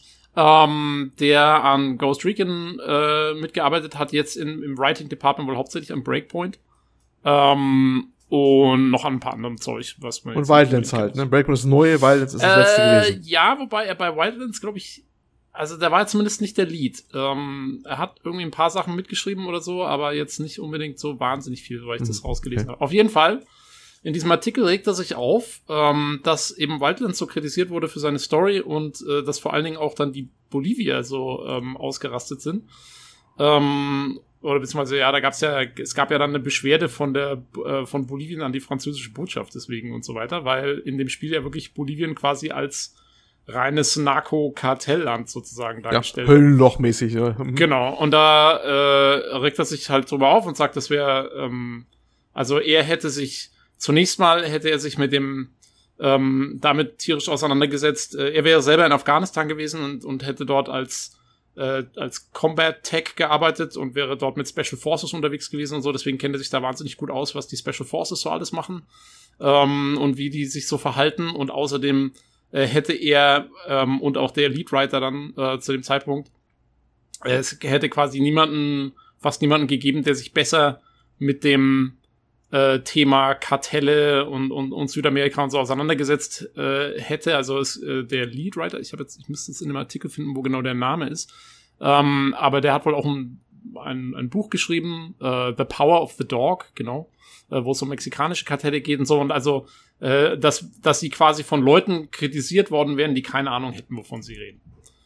Und ja, also, ich weiß ja nicht, ähm, Olli, du hast ja den Artikel, glaube ich, ursprünglich vorgeschlagen. Was ist denn deine Meinung dazu, bevor ich jetzt dann meinen, meinen loswerde? Ja, also der Artikel steht auf gamesindustry.biz, ne? Das ist eine Seite, wo halt auch oft der Entwickler und, und äh, schreiben und oder die auch mitwirken bei solchen Entstehungsprozessen von, von Spielen. Eine ziemlich große Seite, ich glaube, die amerikanische, glaube ich, amerikanische, ein bisschen englischsprachigen Raum.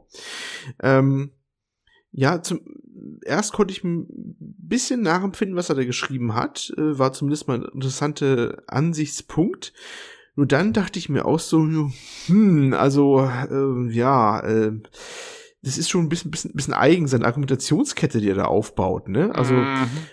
Ähm, nach dem Motto, äh, ja gut, er war in Afghanistan, war da irgendwie ein Jahr auch dabei und äh, ob das jetzt so eine fundierte Wissensgrundlage dafür ist, wie das jetzt da bei, bei dem in, in, in äh, Bolivien abläuft da oder sowas und überhaupt, also es war ein bisschen farfetched oder so, ne? Also ein bisschen weit hergeholt teilweise, was er so da aufgebaut hat. Und Ja. äh, eine Stelle, vor allem eine Stelle war ganz witzig zum Ende hin. Da schreibt er, ähm, ja, und manche haben die Story auch gelobt und haben dann gesagt, es könnte auch Satire sein. Und da habe ich mir gedacht, wie jetzt, ist es Satire oder nicht? Also entweder Ja, Moment, er sagt aber, er sagt Äh, aber, er sagt aber selber ganz klar, dass es keine Satire ist. Ja. Dass also, dass zwar lustige Ja, ja. Figuren vorkommen, aber dass die, dass die Story, die Story und so nie als Satire gedacht war und der regt sich eigentlich auf über die Leute, die gedacht haben, es könnte Satire sein. Ähm, und genau, aber genau das ist das Problem, finde ich. Also erstmal, was mich wundert ist, es hat sich, glaube ich, nie einer darüber aufgeregt, dass jetzt irgendwie das äh, Special Forces Zeug jetzt nicht so 100% akkurat dargestellt ist, weil ich meine, es ist halt ein Videospiel. Ähm, aber das mit dem Bolivien, also dass sich Bolivien so aufgeregt hat, das habe ich damals auch total nachvollziehen können, weil äh, er schreibt ja selber in seinem Artikel, naja, sie haben halt versucht, es so darzustellen und so, aber es ist halt letztendlich ein Videospiel. Und da Hm. kannst du halt, das- da musst du halt äh, Kompromisse eingehen, weil es ein Videospiel ist. Und dann sage ich, ja, dann, dann, dann mach aber doch, dann nimm doch kein echtes Land dafür her. Dann mach Ja, ich meinen, dann genau. mache ich meinen, meinen, meinen eigenen Fantasiestaat, so wie das so ziemlich jedes andere Spiel auch macht. Und wenn ich, wenn ich schon weiß, dass ich die Sache nicht irgendwie richtig darstellen kann, ähm, dann, dann laufe ich doch da ins, ins, in die selber gemachte Falle und dann brauche ich mich echt nicht drüber wundern, wenn sich dann die Leute in dem Land aufregen, dass du das Land wirklich so darstellst, als wäre es wirklich ein reines Kartell-Drecksloch, so ungefähr, äh, Shithole Country, wie Trump, Trump sagen würde. Ja, ähm, ja, ja. Und, und als wäre, als gäbe es da quasi nur irgendwelche Drogenbarone und, und, und, und Thugs und sowas und, und keine normalen Leute. Äh, und so kommt es ja in dem Spiel wirklich rüber. Ich habe Wildlands ziemlich lang gespielt, also äh, das Spiel ist wirklich so. Ähm, ja, also ich finde, also da braucht er sich wirklich nicht drüber aufregen, wenn, wenn er da blöd angemacht wird von den Leuten. Das habe ich nicht nachvollziehen können. Das Ganz zwar komisch. nicht, aber ich verstehe auch nicht, warum die Leute sich so groß darüber aufregen. Also Ich verstehe- ich meine, verstehe, die wieso Deutschen sind doch immer die äh, die blonden Nazis, die die Welt unterjochen wollen. Die Amis sind irgendwelche waffenstarrenden Fettsäcke und das sind halt die Koks Kartelldealer, so ja. Mein Gott, das sind ja Klischees, aber dass man sich ernsthaft darüber aufregt. Also alles in Ordnung. ja, richtig, alles wie immer. Ja, also fand ich ein bisschen eigenartig. Also ich, ich reg mich schon drüber auf, wenn es eine Story gibt über deutsche Nazis, die sich ernst nehmen will oder die so rüberkommt, als wäre sie so ernst genommen, aber dann wirklich nur die ganzen Klischees abarbeitet. Und da würde ich mich auch drüber aufregen, weil es ist, äh, es ist einfach, das ist dann eine Verzerrung. Und ähm, ja, und dann zum Beispiel sowas wie in Far Cry 5, was die Amis halt auf die Schippe nimmt, das nimmt es auch wirklich auf die Schippe. Und deswegen hätte ich es sehr gut gefunden, wenn es eine Satire gewesen wäre. Aber es war es halt nicht. Und das sagt er ja auch selber in seinem Artikel. Es sollte keine Satire sein. Es war ernst gemeint. Und es sollte sich selbst ernst nehmen. Und dann diese ganzen Klischees abzufeiern, nee, da würde ich mich mit jedem Land drüber aufregen. Und ich kann absolut nachvollziehen, wenn sich da die Bolivier nicht gerade geschmeichelt gefühlt haben. Also, Ja. mal ganz im Ernst. Äh, das, ich, und ich, ich fand, also ich finde, die Story ist offensive. Ähm, und ich bin auch noch nicht davon überzeugt. Ich meine, gut, bei dem Breakpoint, da haben sie jetzt den Vorteil, da sind sie, glaube ich, in einem Fantasie-Inselstaat, wenn ich es jetzt richtig im Kopf Ja, ich glaube, sie haben daraus gelernt, ja. Ja, und ähm, ja, vielleicht macht's das dann ein bisschen besser. Aber ähm, nee, also ich konnte mit dem Artikel so gar nichts anfangen. Das war. Also ich warte noch auf den Afghanistan-Teil, wo man dann richtig schön äh, Mohnblüten äh, Händler und Bauern abschlachtet. Mal gucken. Das, hätte, das war eigentlich eine verpasste Gelegenheit bei Metal, Metal Gear Solid. Ne? Phantom Ja, Pain. stimmt. Ja, stimmt. Der hat eigentlich reingepasst. Ja. Das fühlt sich eh an wie so ein Dauertrip. Da hättest du auch noch die Mohnblüten mit einbauen können. True. Joa. Das, da, das ist äh, ganz einfach, weißt so- du, das, äh, das neue hier, wie heißt es? Das neue von Hideo Kojima? Last, äh, hier. Der ist Death- Äh, Death- Death, Death Death Stranding. Das ist der Trip dann, den der verursacht. Ja, am Schluss bist du äh, hier Venom Snake und stehst in einem Mondfeld. Das ist Du bist die. Mohnblüte. Du Das bist ist die Geheimnis. Ja, gut, äh, kommen wir von einem Kuriosum zum nächsten. Äh, ja, wir hatten ja schon öfter darüber gesprochen, dass Deutschland hier ein interessanter äh, Spielestandort ist.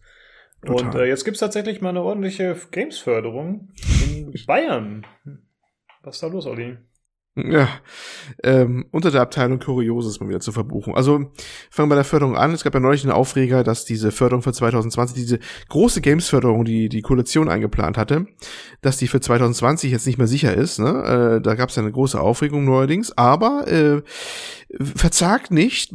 Bayern, äh, Bavaria to the rescue, ne? Die Bayern reißen es raus. Die Jawohl. haben nämlich, jawohl, die haben nämlich ähm, der Freistaat Bayern investiert 450.000 Euro, immerhin, in Neuauflagen von Klassikern wie Pong. Erstmal kurz Ja. sacken lassen. Das ist das, ist das, letzte, das ist das letzte Spiel, was das Söderlein noch kennt.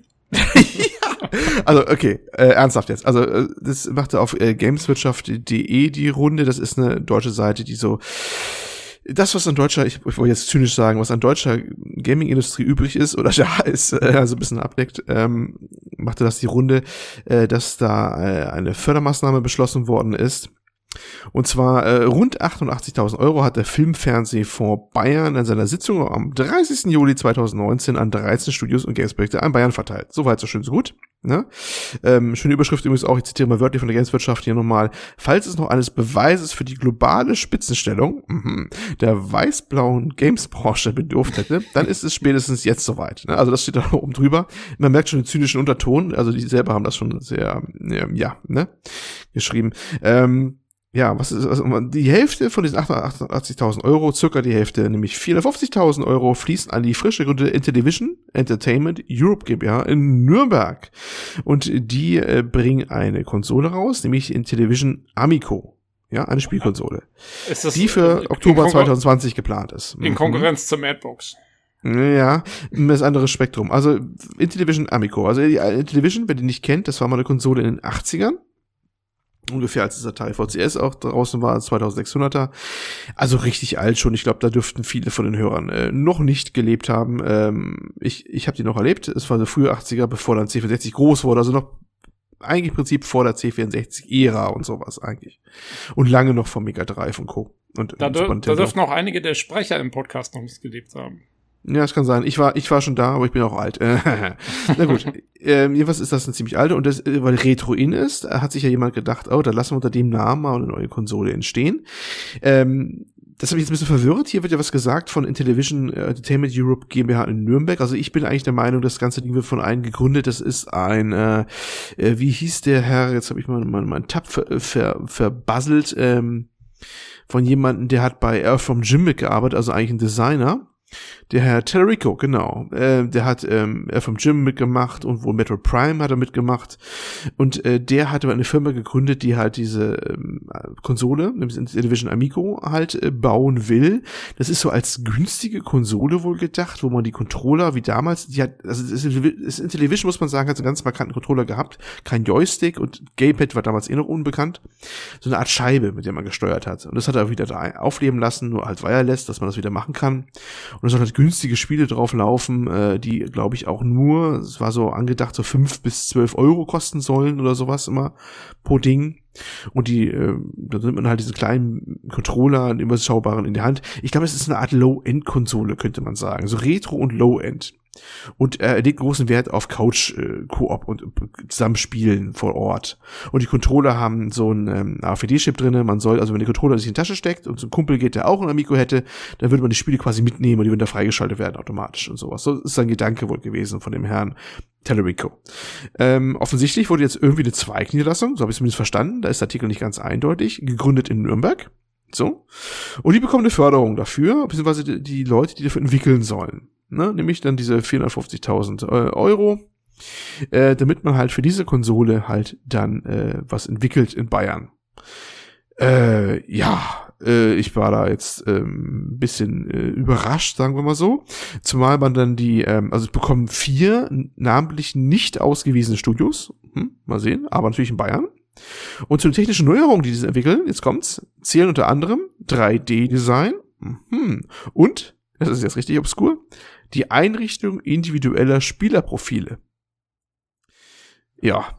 Bei Pong, bei, bei Pong dann, oder? Also Einrichtung, ja. Äh, Pong, Moon Patrol, Shark Shark und Skiing. Oder, Skiing? Skiing? Wie, wie Skifahren wird das ausgesprochen im Englischen, Tobi? Ski, äh, Skiing. Skiing, ja, genau. Ja. Alles so alte Dinger, die halt man drüber damals halt so gespielt hat, so, also Primitivspiele. Bis auf Moon Patrol, das war übrigens ganz cool. Naja. Ähm, ja, äh, Einrichtung individuelle Spieleprofile, was immer das heißen soll, wenn man individuelle Spieleprofile einrichtet, aber so steht's hier drin. Ähm, aus der Sicht von Bayerns Digitalministerin Judith Gerlach, CSU, ist das Investment in derartige Anführungsstriche unten hochwertige und gewaltfreie Computerspiele, Anführungsstriche oben, als, Anführungsstriche wieder unten, klares Bekenntnis zur innovativen Games-Branche im Freistaat, Anführungsstriche oben, zu werten. Jo. Ja, ja. Pong, Ich, ich, ich musste diesen Artikel, glaube ich, dreimal lesen. Und, und habe gedacht, ich habe echt auf das Datum ob April irgendwie drüber steht. Wow. Also, äh, ich weiß nicht, was ihr euch denkt, aber ich dachte mir echt so, Alter, das ist, ist äh, ähm, meint ihr das jetzt ernsthaft jetzt? Also, dass sich irgendwelche Leute dafür finden lassen, die diese Förderung gerne abgreifen. Und Wie Studios auch was sowas zu machen, kann ich keinen verübeln, um Gottes Willen, ne? Ist klar. Ähm, muss ja irgendwas reißen. Aber die Formulierung dahinter, das ist, also das, das kannst du schon gar nicht mehr parodieren, ne? Das, das ist schon wieder Live-Parodie. Das ist, äh, Das ist halt Bayern. Ah, das hätten andere Bundespolitiker auch hinbekommen. Das muss nicht nur Bayern sein, ganz ehrlich. Aber das ist. Ja, äh, die ah, Bayern es- sind Vorreiter. oh. in der ganz, come on. Ja, äh, für eine Position, ne? Ich find's Also- super. Ich meine, ich komme ja aus Nürnberg und äh, Ja. find's genial, dass äh, irgendjemand, irgendein Nürnberger da mal kurz eine halbe Million Euro abgegriffen hat. Also es Äh. gab ja vor kurzem Tetris 99, das Mhm. ja auch eine Tetris-Neue-Variante war, mit Battle Royale-Modus tatsächlich. Und das kam sehr Mhm. gut an. Das war ja auch super wahrscheinlich. Das war auch was ganz anderes. Aber ich glaube ehrlich Ja. gesagt nicht, dass sie das damit meinen. Aber sag mal, äh, also Pong in 3D, gab's das nicht schon mal? Mit Ja, ich-. Ich, also ich bin mir fast sicher, dass es. Ich meine, es ist ja fast wie eine Art Tennis dann sozusagen. Ein einfacheres Tennis. Man weiß auch von dieser neuen Konsole immer noch so wenig. Die soll im Oktober rauskommen, ne? Ähm, ist das wirklich jetzt, ist, ist das jetzt retromäßig und eher so ein 2D-Pong, was auch ziemlich primitiv dann aussieht? Oder ist es, wie du jetzt sagst, ist das jetzt ein 3D-Pong, nur weil die jetzt auch was schreiben, von wegen 3D-Grafik, wegen Förderung und sowas? Das passt alles auch nicht zusammen, ist alles ein bisschen sehr konfus, muss ich sagen, was da, was da geschrieben wird. Also, mm, oder was, man weiß wahrscheinlich auch nichts Genaues, aber Ja, die wissen es Ähm, wahrscheinlich selber nicht so das genau. ist wahrscheinlich selber nicht, aber Hauptsache die Förderung ist schon mal bewilligt oder so. Ich weiß es nicht. Also es ist schon. Ähm, auch diese ganze Konsole klingt für mich eher wie so eine Fail mit Ansage. Ne? Also, äh, pff, Ja, erinnert mich so ein bisschen an diese, was hatten wir letztens, diesen, diesen schlechteren Gameboy mit dem, mit dem Angel. ah, Äh, stimmt. Ding. Ja, ja, Ding, ja. Ahnung. Ja, Das mit, geht mit ja der Kurbel an der Seite dran, ne? Ja, ja, genau. Das geht ja fast so ein bisschen in die Richtung mit den billigen Spielen und, und, und Ja, und, und stimmt. So. Ähm, ja. Ach, ich, Ja, weiß auch hatte nicht, was mal den, äh, sorry, ich hatte gerade mal auf den Link geklickt hier zum Intellivision. Mhm. Und da steht noch was Interessantes für PC Games User, finde ich.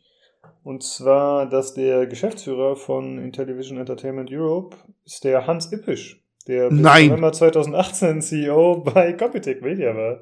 Genau, das steht in diesem äh, Sag an. Ding. Ja. Der Name ist, ist, ist äh, bekannt, ja klar. Der war ja auch früher Redakteur, der hat ja auch ganz viel geschrieben früher. Ist dann die, die Ränge aufgestiegen, ne? Bis ganz nach oben.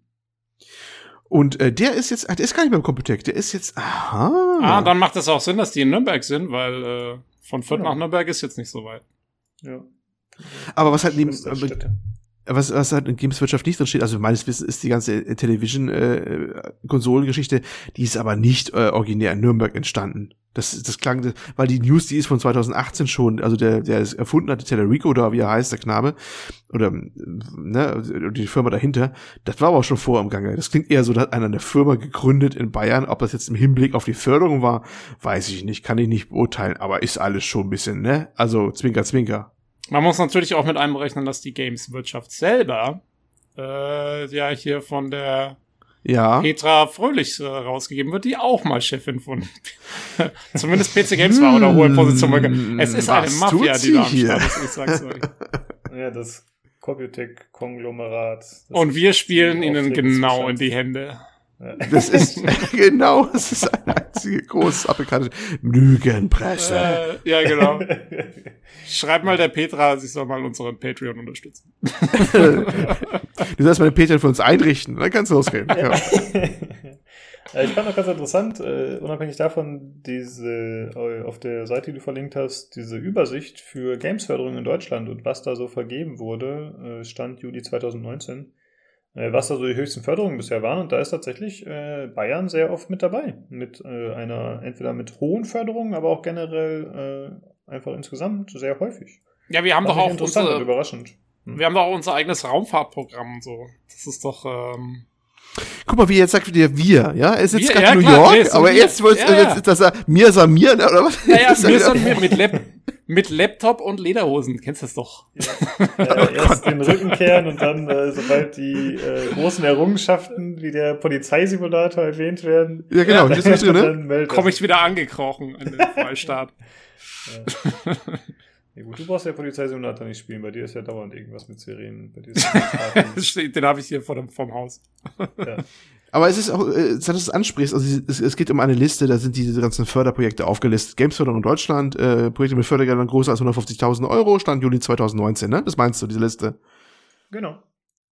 Ja, ähm, das ist übrigens das, das die größte Fördersumme ist, äh, jetzt kommt's PES, aber nein, nicht das Fußballspiel PES, sondern prozedurale Erstellung von Spiele. Was ist das? Kannst du nicht genau lesen, muss ich gerade schon suchen. Spielelementen, das scheint so ein Spielelementen? Engine, Engine Okay. so ein Toolset Von- oder so. Blue Byte, die ich am wenigsten vermute, dass sie eine Förderung brauchen, weil die sind ja da von äh, ein Arm von Ubisoft, der da sitzt. Ne? Das ist eigentlich der größte, eine der größten äh, Buden zumindest, die wirklich auch was für große Sachen herstellen, also Konsolen oder PCs. Ich glaube, die machen auch viele PC-Portierungen für Ubisoft, da bei Blue Byte. Ähm, die haben 837.500 Euro mal abgegriffen von Nordrhein-Westfalen, aber schon 2016. Und der Rest, ja, da hat der Tobi recht, das sind alles Sachen aus Bayern äh, viel.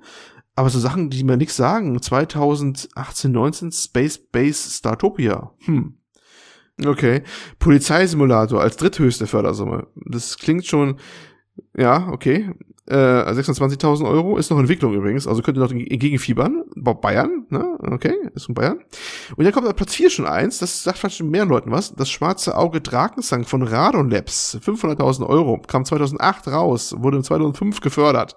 Die, das Studio ist schon den, den äh, ja, den, den, den Weg alles Irdischen gegangen, ne? Nein, das Studio Was? sich umgestellt auf Browser-Spiele. Das Ganze. Ist das so? äh, Gibt's ja, die noch? Das, das, also es gibt sogar Drakensang noch. Also ob es es jetzt noch gibt, weiß ich nicht, aber es gab es zumindest so vor zwei Jahren noch. Ähm, und zwar Drakensang hat sich dann losgelöst von der DSA-Marke mhm. ähm, und wurde dann zu einem Browserspiel umgewandelt. Leider, leider. Also anstatt einen Nachfolger zu Am Fluss der Zeit zu machen, weil die ersten, also diese beiden äh, schwarze Saugedrag-Spiele, die es gibt, sind wirklich gut. Das sind echt gute Rollenspiele. Ähm, und anstatt da eben Fortsetzung zu machen, haben sie dann gesagt, nee, wir machen jetzt äh, hier so Browser-Games. Ähm, ja, Ja. also diese Förderungen sind durchweg nicht alle voll vor die Hunde gegangen, muss man mal zugeben. Mhm.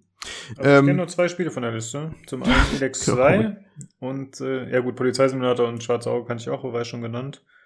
Und was war da noch? Bernd das Brot und die Unmöglichen. Also beide nicht Mhm. gespielt, aber zumindest mal gehört. Aber jetzt gleich nach Drakensang kommt jetzt dieses, genau dieses bayerische Launch-Paket, was immer das, ne? Äh, Television Entertainment Europe, und das ist genau das Ding, was wir gerade gesprochen haben. Äh, weil du gerade Elex 2 erwähnst, ne? Ziemlich weit unten in der Liste mit 150.000 Euro gefördert. Wahnsinnssumme. Oh, ist Aber- aber gefördert, okay. Aber welches Studio steht dahinter?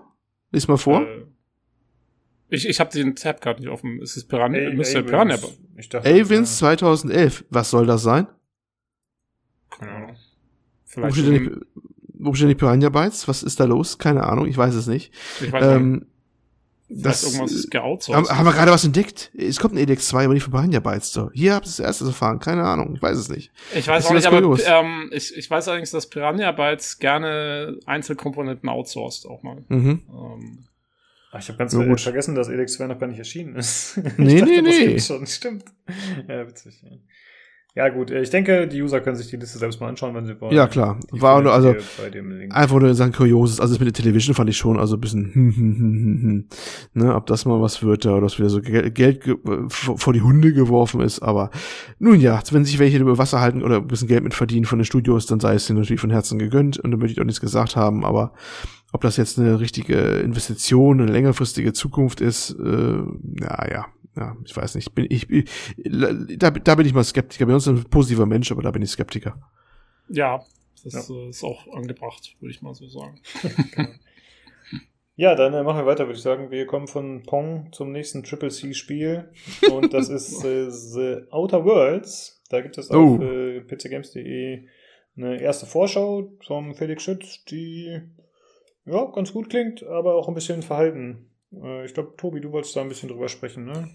Jo, das ist ja so ein bisschen mein Steckenpferd gewesen für dieses Jahr, ähm, The Outerverse. Und leider äh, ist es eben auch kein, wird's, also jetzt auch man, man darf kein AAA-Game erwarten, äh, ganz klar. Also das macht eigentlich diese Vorschau sehr deutlich. Äh, lustig, wenn man sich das Video anschaut, was, was Felix aufgenommen hat. Ähm, er sagt so, jeder zweite Satz von ihm ist, ähm, das und das ist nicht drin, weil Budget-Einsparungen. Mhm, genau, die Formulierung Also- kommt häufiger vor, ja. Äh, die Grafik ist jetzt definitiv relativ altbacken. Ähm, es wird keine riesige Open World geben. Ähm, es wird, der, der Protagonist ist nicht vertont und so weiter und so weiter. Also es wird echt einige Einschränkungen geben, ähm, die eben aufgrund des relativ geringen Budgets äh, da zu verbuchen sind, mit dem das entwickelt wurde.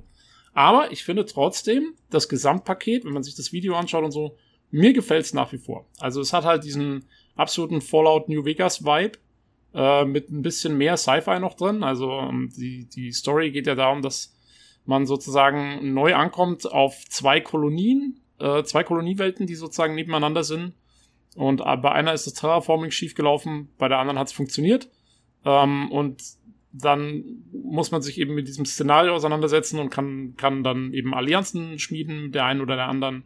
Wie gesagt, das Ganze in so ein bisschen Fallout-Stil, also man läuft in Ego-Perspektive durch die Gegend kann mit Fernwaffen und Nahkampfwaffen kämpfen und äh, hat halt alle möglichen Charakterentwicklungen, die man hier vornehmen kann. Äh, man hat Begleiter, die man auch ausrüsten kann und so. Man hat ein eigenes Schiff, das so als Basis dient, mit dem man zwischen diesen beiden Welten hin und her fliegen kann. Das wurde allerdings noch nicht gezeigt, großartig. Und ähm, ja, und dann geht man da eben rein und, und, und hat viele Charaktere, mit denen man eben interagieren kann, lange Dialoge führen kann, äh, viele, wo man viele Auswahlmöglichkeiten hat, wie man sich mit den Leuten auseinandersetzt. Ähm, und dann ist es halt so ein schönes, schönes Rollenspiel, aber eben eher Double A, äh, wenn es hochkommt, sage ich mal. Deswegen, das soll ja jetzt im Oktober, glaube ich, rauskommen. Also irgendwann im Herbst auf jeden Fall. 25. Oktober, glaube ich. Ah ja, ähm, 25. Oktober und zwar erstmal Epic und Microsoft Store exklusiv, also nicht auf Steam. Ähm, Ach, das hatte ich schon wieder ganz vergessen. Wir haben lange nicht mehr über den Epic Store gesprochen. ja, da ist er wieder. Ähm, aber wie gesagt, geht auch im Microsoft Store, äh, was auch Sinn macht, weil Obsidian ja inzwischen von Microsoft gekauft wurde. Ähm, ja, also ich finde, es sieht auf jeden Fall nett aus. Ich denke, ähm, für mich als Fan von genau solchen Spielen, ich habe nach wie vor, habe es als Release-Kauf in Planung, wenn es jetzt nicht total verbuggt rauskommt oder so, was bei Obsidian schon mal sein kann. ähm, und äh, ja, ich würde dann auf jeden Fall mal zum Release drüber berichten. Wer Lust hat, auf jeden Fall mal ins Video reinschauen. Ähm, ich fand es ganz interessant. Einige neue Infos drin, neue Spielszenen und so weiter. Felix konnte selber anspielen. Ähm, und ja, insofern ganz interessant. Ja, cool. Ähm, ich halte es für eine gute Entscheidung, dass sie sagen, okay, wir versuchen uns auf einige Kernelemente zu äh, konzentrieren, anstatt jetzt wirklich alles äh, zu versuchen mitzuhalten mit den Großen, weil das schaffen sie eh nicht letzten Endes dann in Sachen Qualität vor allem, denke ich. Und äh, da finde ich gut, wenn man lieber die Latte ein bisschen tiefer setzt, aber dann eben die Sachen gut macht, die man macht, hoffentlich. Jein, ich gebe dir schon recht im Prinzip.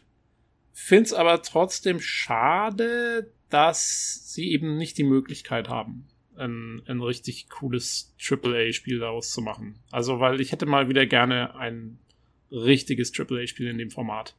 Ähm, allerdings, mal gucken, was jetzt draus wird, wenn es gut ankommt, wenn sie, wenn das irgendwie positive Kritiken hat und so.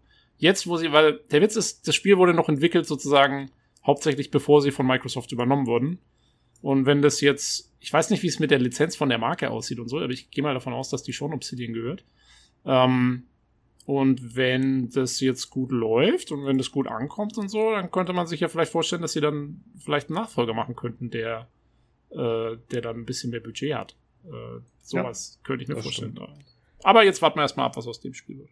Ja, ich erwarte mir leider nicht so gute Rezensionen und vor allem auch nicht Reaktionen von den Usern. Äh, ich also, finde find gut, dass Felix direkt darauf hinweist, dass es eben nicht zu erwarten ist, dass es das Überspiel wird, weil ich finde, das wurde in der Vergangenheit zu oft gemacht, dass einfach zu sehr auf äh, die positiven Punkte eingegangen wurde und auch zu sehr gehypt wurde. Ich finde, das macht ja. er ganz gut.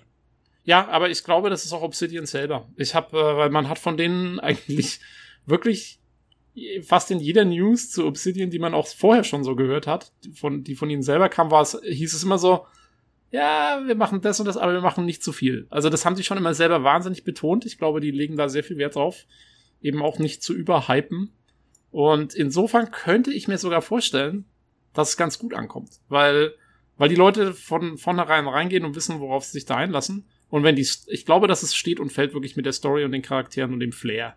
Wenn es ein gutes Flair hat und, und eine tolle Story und gute Charaktere, dann glaube ich, könnte es schon könnte schon richtig gute Reviews bekommen, eben weil die Leute wissen, worauf sie sich einlassen. Ja, vielleicht wird es auch so, so ein Longtail-Ding, was sich auf längere Zeitraum vielleicht gut verkauft, weißt du? Weil die Story halt irgendwie dann genau. rumspricht, dass die ikonisch ist oder so und dass das mit der Grafik alles gar nicht so wichtig ist oder sowas. Dass das halt so, so, so, so ein kleiner Kult wird, wenn die Glück haben. Das ist das mit der, alles über die Story mehr so, so entwickelt. Ich glaube, darauf bauen sie. Auf genau diese äh, Schiene, dass es halt so rauskommt. Ähm, mal gucken, ob es klappt. Also, ich meine, Obsidian kann tolle Stories schreiben, das wissen wir. Und äh, da hoffe ich auch wirklich drauf. Also, das ist für mich auch das Kaufargument eigentlich von dem Spiel. Ja, genau. Warten wir dann mal ab. Äh, wirst du es dir zum Release holen oder bist du dann eher so, dass du das, ah, ich warte mal lieber ab, was die Tests sagen? Also, ich meine, ich werde schon mal so die ersten Kommentare abwarten und so, aber die kommen ja meistens schon immer gleich am ersten Tag. Und wenn das nicht absolutes Desaster ist, dann äh, werde ich es mir holen. Ja, ich klar. plane dich fest ein für eine Folge Anfang November. ja, nee, kannst, kannst, kannst schon mal machen. Also ich, ich gehe eigentlich auch ziemlich fest davon aus. Also wenn es jetzt kein totales, weißt du, wenn, wenn ich am Release-Tag schon höre, äh, das Spiel lässt sich kaum starten, ist alles total verbuggt, dann, dann lasse ich es bleiben. Aber äh, solange das nicht der Fall ist, plane ich es eigentlich ein. Jo. Ja, gut. Ah, gut, dann äh, geht's weiter mit Nachrichten, die tatsächlich eher in den USA für Wellen gesorgt, gesorgt haben. Äh, anscheinend wurde auf der E3-Seite wurden anscheinend äh, einige Daten geleakt, Olli. Äh, was, was war ja. da wieder los? also auf der E3-Seite ähm, war wohl über einen Link verfügbar ein, eine Spreadsheet, also eine Excel-Tabelle oder was halt kompatibel ist, mit ähm, Daten von über 2000 Journalis äh, Journalisten und Analysten, äh, die halt die E3 besucht haben oder besuchen wollten, was auch immer, Kontakten halt, mit Adressen, mit Telefonnummern und hast du nicht gesehen, ne? Und ähm, das hätte natürlich da nie stehen dürfen, ganz klar. Äh, das ist ein äh, ganz großer Datenleak, der da war. Man, da kann man sich denken, ja, mein Gott, was ist denn das Schlimmes, wenn die da ihre Telefonnummer mal da nach draußen oh, gegeben ja. haben? Also, ein paar denken sich, das. wir haben schon entsprechende Kommentare gesehen, aber die, ich kann nur so viel sagen, die Leute gingen richtig, richtig steil auf Twitter, also die Journalisten. Das war richtig Alarm. Also, das, die sind eskaliert bis zum Anschlag. Ähm, das ist klar, das hätte natürlich nie passieren dürfen, wenn es von Europa aus erreichbar ist. Übrigens droht ihm vielleicht auch eine äh, Geschichte, eine DSGVO-Klage oder GPDR, wie das beim englischen Sprachgebrauch heißt, ne? Datenschutz und so weiter, Webseiten hast du nicht gesehen und ähm, ist schon ziemlich heftig und ich glaube, ist auch zu verstehen äh, unter der allgemeinen Furcht, dass er in den USA auch gerne mal gedoxt wird, also ne, so Swatting und sowas, sag ich mal nur so, ne, wenn man, wenn man un unliebsamen Journalisten, die Heimatadresse hat und die geben wohl auch teilweise ihre Heimatadresse wohl auch preis, weil es oft Freelancer sind, die haben kein Büro in einer großen Redaktion, sondern geben da ihre Heimatadresse an, wenn sie das angeben müssen. Und äh, das ist, äh, ja, das sind wir alle hektisch dabei, wohl ihre Telefonnummern zu ändern, hört man und so. Es ist nicht was richtig was los. Es ist was ich mitbekommen habe, als ich so ein paar, von ein paar Journalisten so die Twitter-Accounts verfolgt habe. Wie kritisch denkst du, ist das, Tobi, da, wenn du das äh, USA überlegst, gerade jetzt im Hinblick? Ich sag immer noch heute, es war ja wieder was los, ne? Schießereien und hast du nicht gesehen? Ähm, man hat ja mal gefühlt, als Europäer denkt man, jeder Ami steht bald vor dir vor der Tür mit einem Maschinenpistole in der Hand. Ja, naja, ich mein, so, schlimm, so schlimm ist es jetzt nicht für den Normalbürger, sage ich mal, der jetzt nichts großartig kein öffentliches Profil hat. Aber gerade als Journalist, ich kann das absolut nachvollziehen, ich wäre auch stinksauer, weil weißt schon, gerade als so eine öffentliche Person, ja, so, ob du jetzt, und da brauchst du nur einen YouTube-Kanal haben mit so und so viel, was weiß ich, äh, paar tausend äh, Abonnenten oder so. Ähm, da, du hast sofort irgendwelche komischen Handschall irgendwie an der Backe, die, ähm, die dir irgendwie die, hier die Morddrohungen mhm. reinhauen und so, ja, stirb du Arschloch, so ungefähr, ja, in den YouTube-Kommentaren ist das doch immer sofort drin. Und das hat bestimmt jeder von denen so ziemlich schon erlebt. Und ich weiß nicht, also du hast gemeint, da waren auch wirklich prominente Leute dabei. Du hast gesagt, Jason Schreier zum Beispiel war da auch irgendwie mit von der Partie. Das ist Oder war der aufgeregt hier. Ich weiß gar nicht, ob er der Liste mit dabei war, aber okay. er hat auch nur gesagt, er hat nur gesagt. Aber äh, ich sag mal, also gerade wenn ja. Leute von dem Kaliber mit drin sind, ja. ähm, da, oh, da hätte ich, also wenn, wenn ich der wäre und meine, meine Nummer wäre auch nur für fünf Minuten mal online gewesen oder meine Adresse, äh, da wäre ich auch ausgerastet. Also, äh, weil der kann, der kann echt dann alles umstellen, weil ich glaube, also der hat einige Leute, die er sich nicht gerade zum Freund gemacht hat. Ja, ja, und das ja. haben ja viele, viele, viele Journalisten und, und Reporter und so. Und äh, ja, also da kann ich absolut nachvollziehen, dass die Leute nicht not amused sind. Ja gut, aber wenn Jason Schreier geswattet wird, dann muss man eigentlich nur bei Activision und Rockstar nachgucken. muss ja einer von denen gewesen sein. Die Hauser-Brüder wieder, die Schlingel. Ja, oder, oder, oder, yay, auch. Die ist da auch mal ganz Ja, es geht ja nicht um die, dass, dass, dass die, dass die Publisher oder Devs eh die Leute irgendwie nach Hause schicken. Darum geht's ja nicht. Es geht ja immer darum, dass du irgendwelche völlige Schwachmaten hast, die meinen, sie sind eine andere Meinung, dass sie Spiel A doch besser finden, als er schreibt, oder schlechter finden, Genau. als er schreibt, und äh, eh alle gekauft sind und wir schicken dem mal ein SWAT-Team auf den Hals oder so. Das ist ja, das ist ja nicht weit hergeholt. Es klingt Ja, ja, also bescheuert, aber das machen die Leute ja regelmäßig. Oder, oder sie machen einfach halt Telefonterror Ja. oder äh, was weiß ich, oder, oder fahren am Ende noch selber vorbei oder irgendwas und stehen bei dem, hier wie bei äh, Dragonlord dann hier bei dem. Oh Gottes Willen. Das gibt's ja auch noch, stimmt ja. Ja, aber siehst du, weißt schon, solche Sachen kommen vor, ne? Und, ähm, und je mehr Leute du da eben irgendwie äh, quasi deinen Kanal sehen oder dein, dein Ding lesen und so, desto anfälliger bist du auf solche Geschichten. Und äh, ja, also Also ich bilde mir ein, dass äh, Leute, so Reporter, seriöse äh, Journalisten, dass die weniger von sowas belästigt werden, da die nicht so sehr polarisieren bei den Usern. Aber äh, ja, da bin ich vielleicht auch falsch gewickelt. Die Leute machen ja jeden Bullshit. ja, Ich also ich hier glaube Bullshit. gerade Ich hab, ja. gerade wenn es dann darum geht, dass die Leute irgendwie was auf YouTube oder so machen, äh, da polarisierst du doch sofort. Da kannst du machen, was du willst. Also. Hier, wir hatten es Ja. doch vor zwei Folgen noch äh, äh, über, über, über meinen äh, Mass Effect Mod, ne? Mhm. Ähm, Ich hatte, ich hatte unter dem Video waren äh, Kommentare äh, hier, äh, You defiled the original ending of Mass Effect, go home and die und bla. Also, und zwar nicht wenige, also das waren, was weiß ich, bestimmt zehn oder so. Ähm, Also ich Und wenn das das- normal. Ich weiß nicht, was daran stimmt sein soll, wenn ich jemandem schreibe, get cancer, faggot. ja, Was ist das Problem? So kannst du mal Umgangston, da verstehst Ja, du gar nicht mehr, ne? Äh, das Problem ist, wenn er jetzt dann deine Adresse kennt, dann schickt er dir am Ende noch äh, irgendwas Cancer. Schönes. ja, bei Cancer wird schwierig, da muss er irgendwas, stra irgendwas Strahlendes oder so, keine Ahnung. Ja, die Leute Ja. drehen echt Mist am Rad. Ja. Ja, ja, wenn selbst du als Modder sowas bekommen hast. Ich meine, ja, es ist, na, wahrscheinlich muss man nicht damit rechnen. Ich bin ein bisschen, ich bin ein bisschen zu gutgläubig. Nee, es ist So, also, so. weil, weil, als, als, als äh, Jason Schreier darüber geschrieben hat, waren auch ein paar, gleich schon ein paar Kommentare bei ihm drunter. Motto, stellen nicht so an, ein paar haben ihn gleich mit Teufelshörner gemalt und hast du nicht gesehen. Also es ging gleich los, ne? Das war instant gleich, dass er, das, dass, dass er solche Sachen auch bekommen hat gleich. Wie nach dem, nach dem Kommentar zu den Telefonnummern. Oder Ja, was?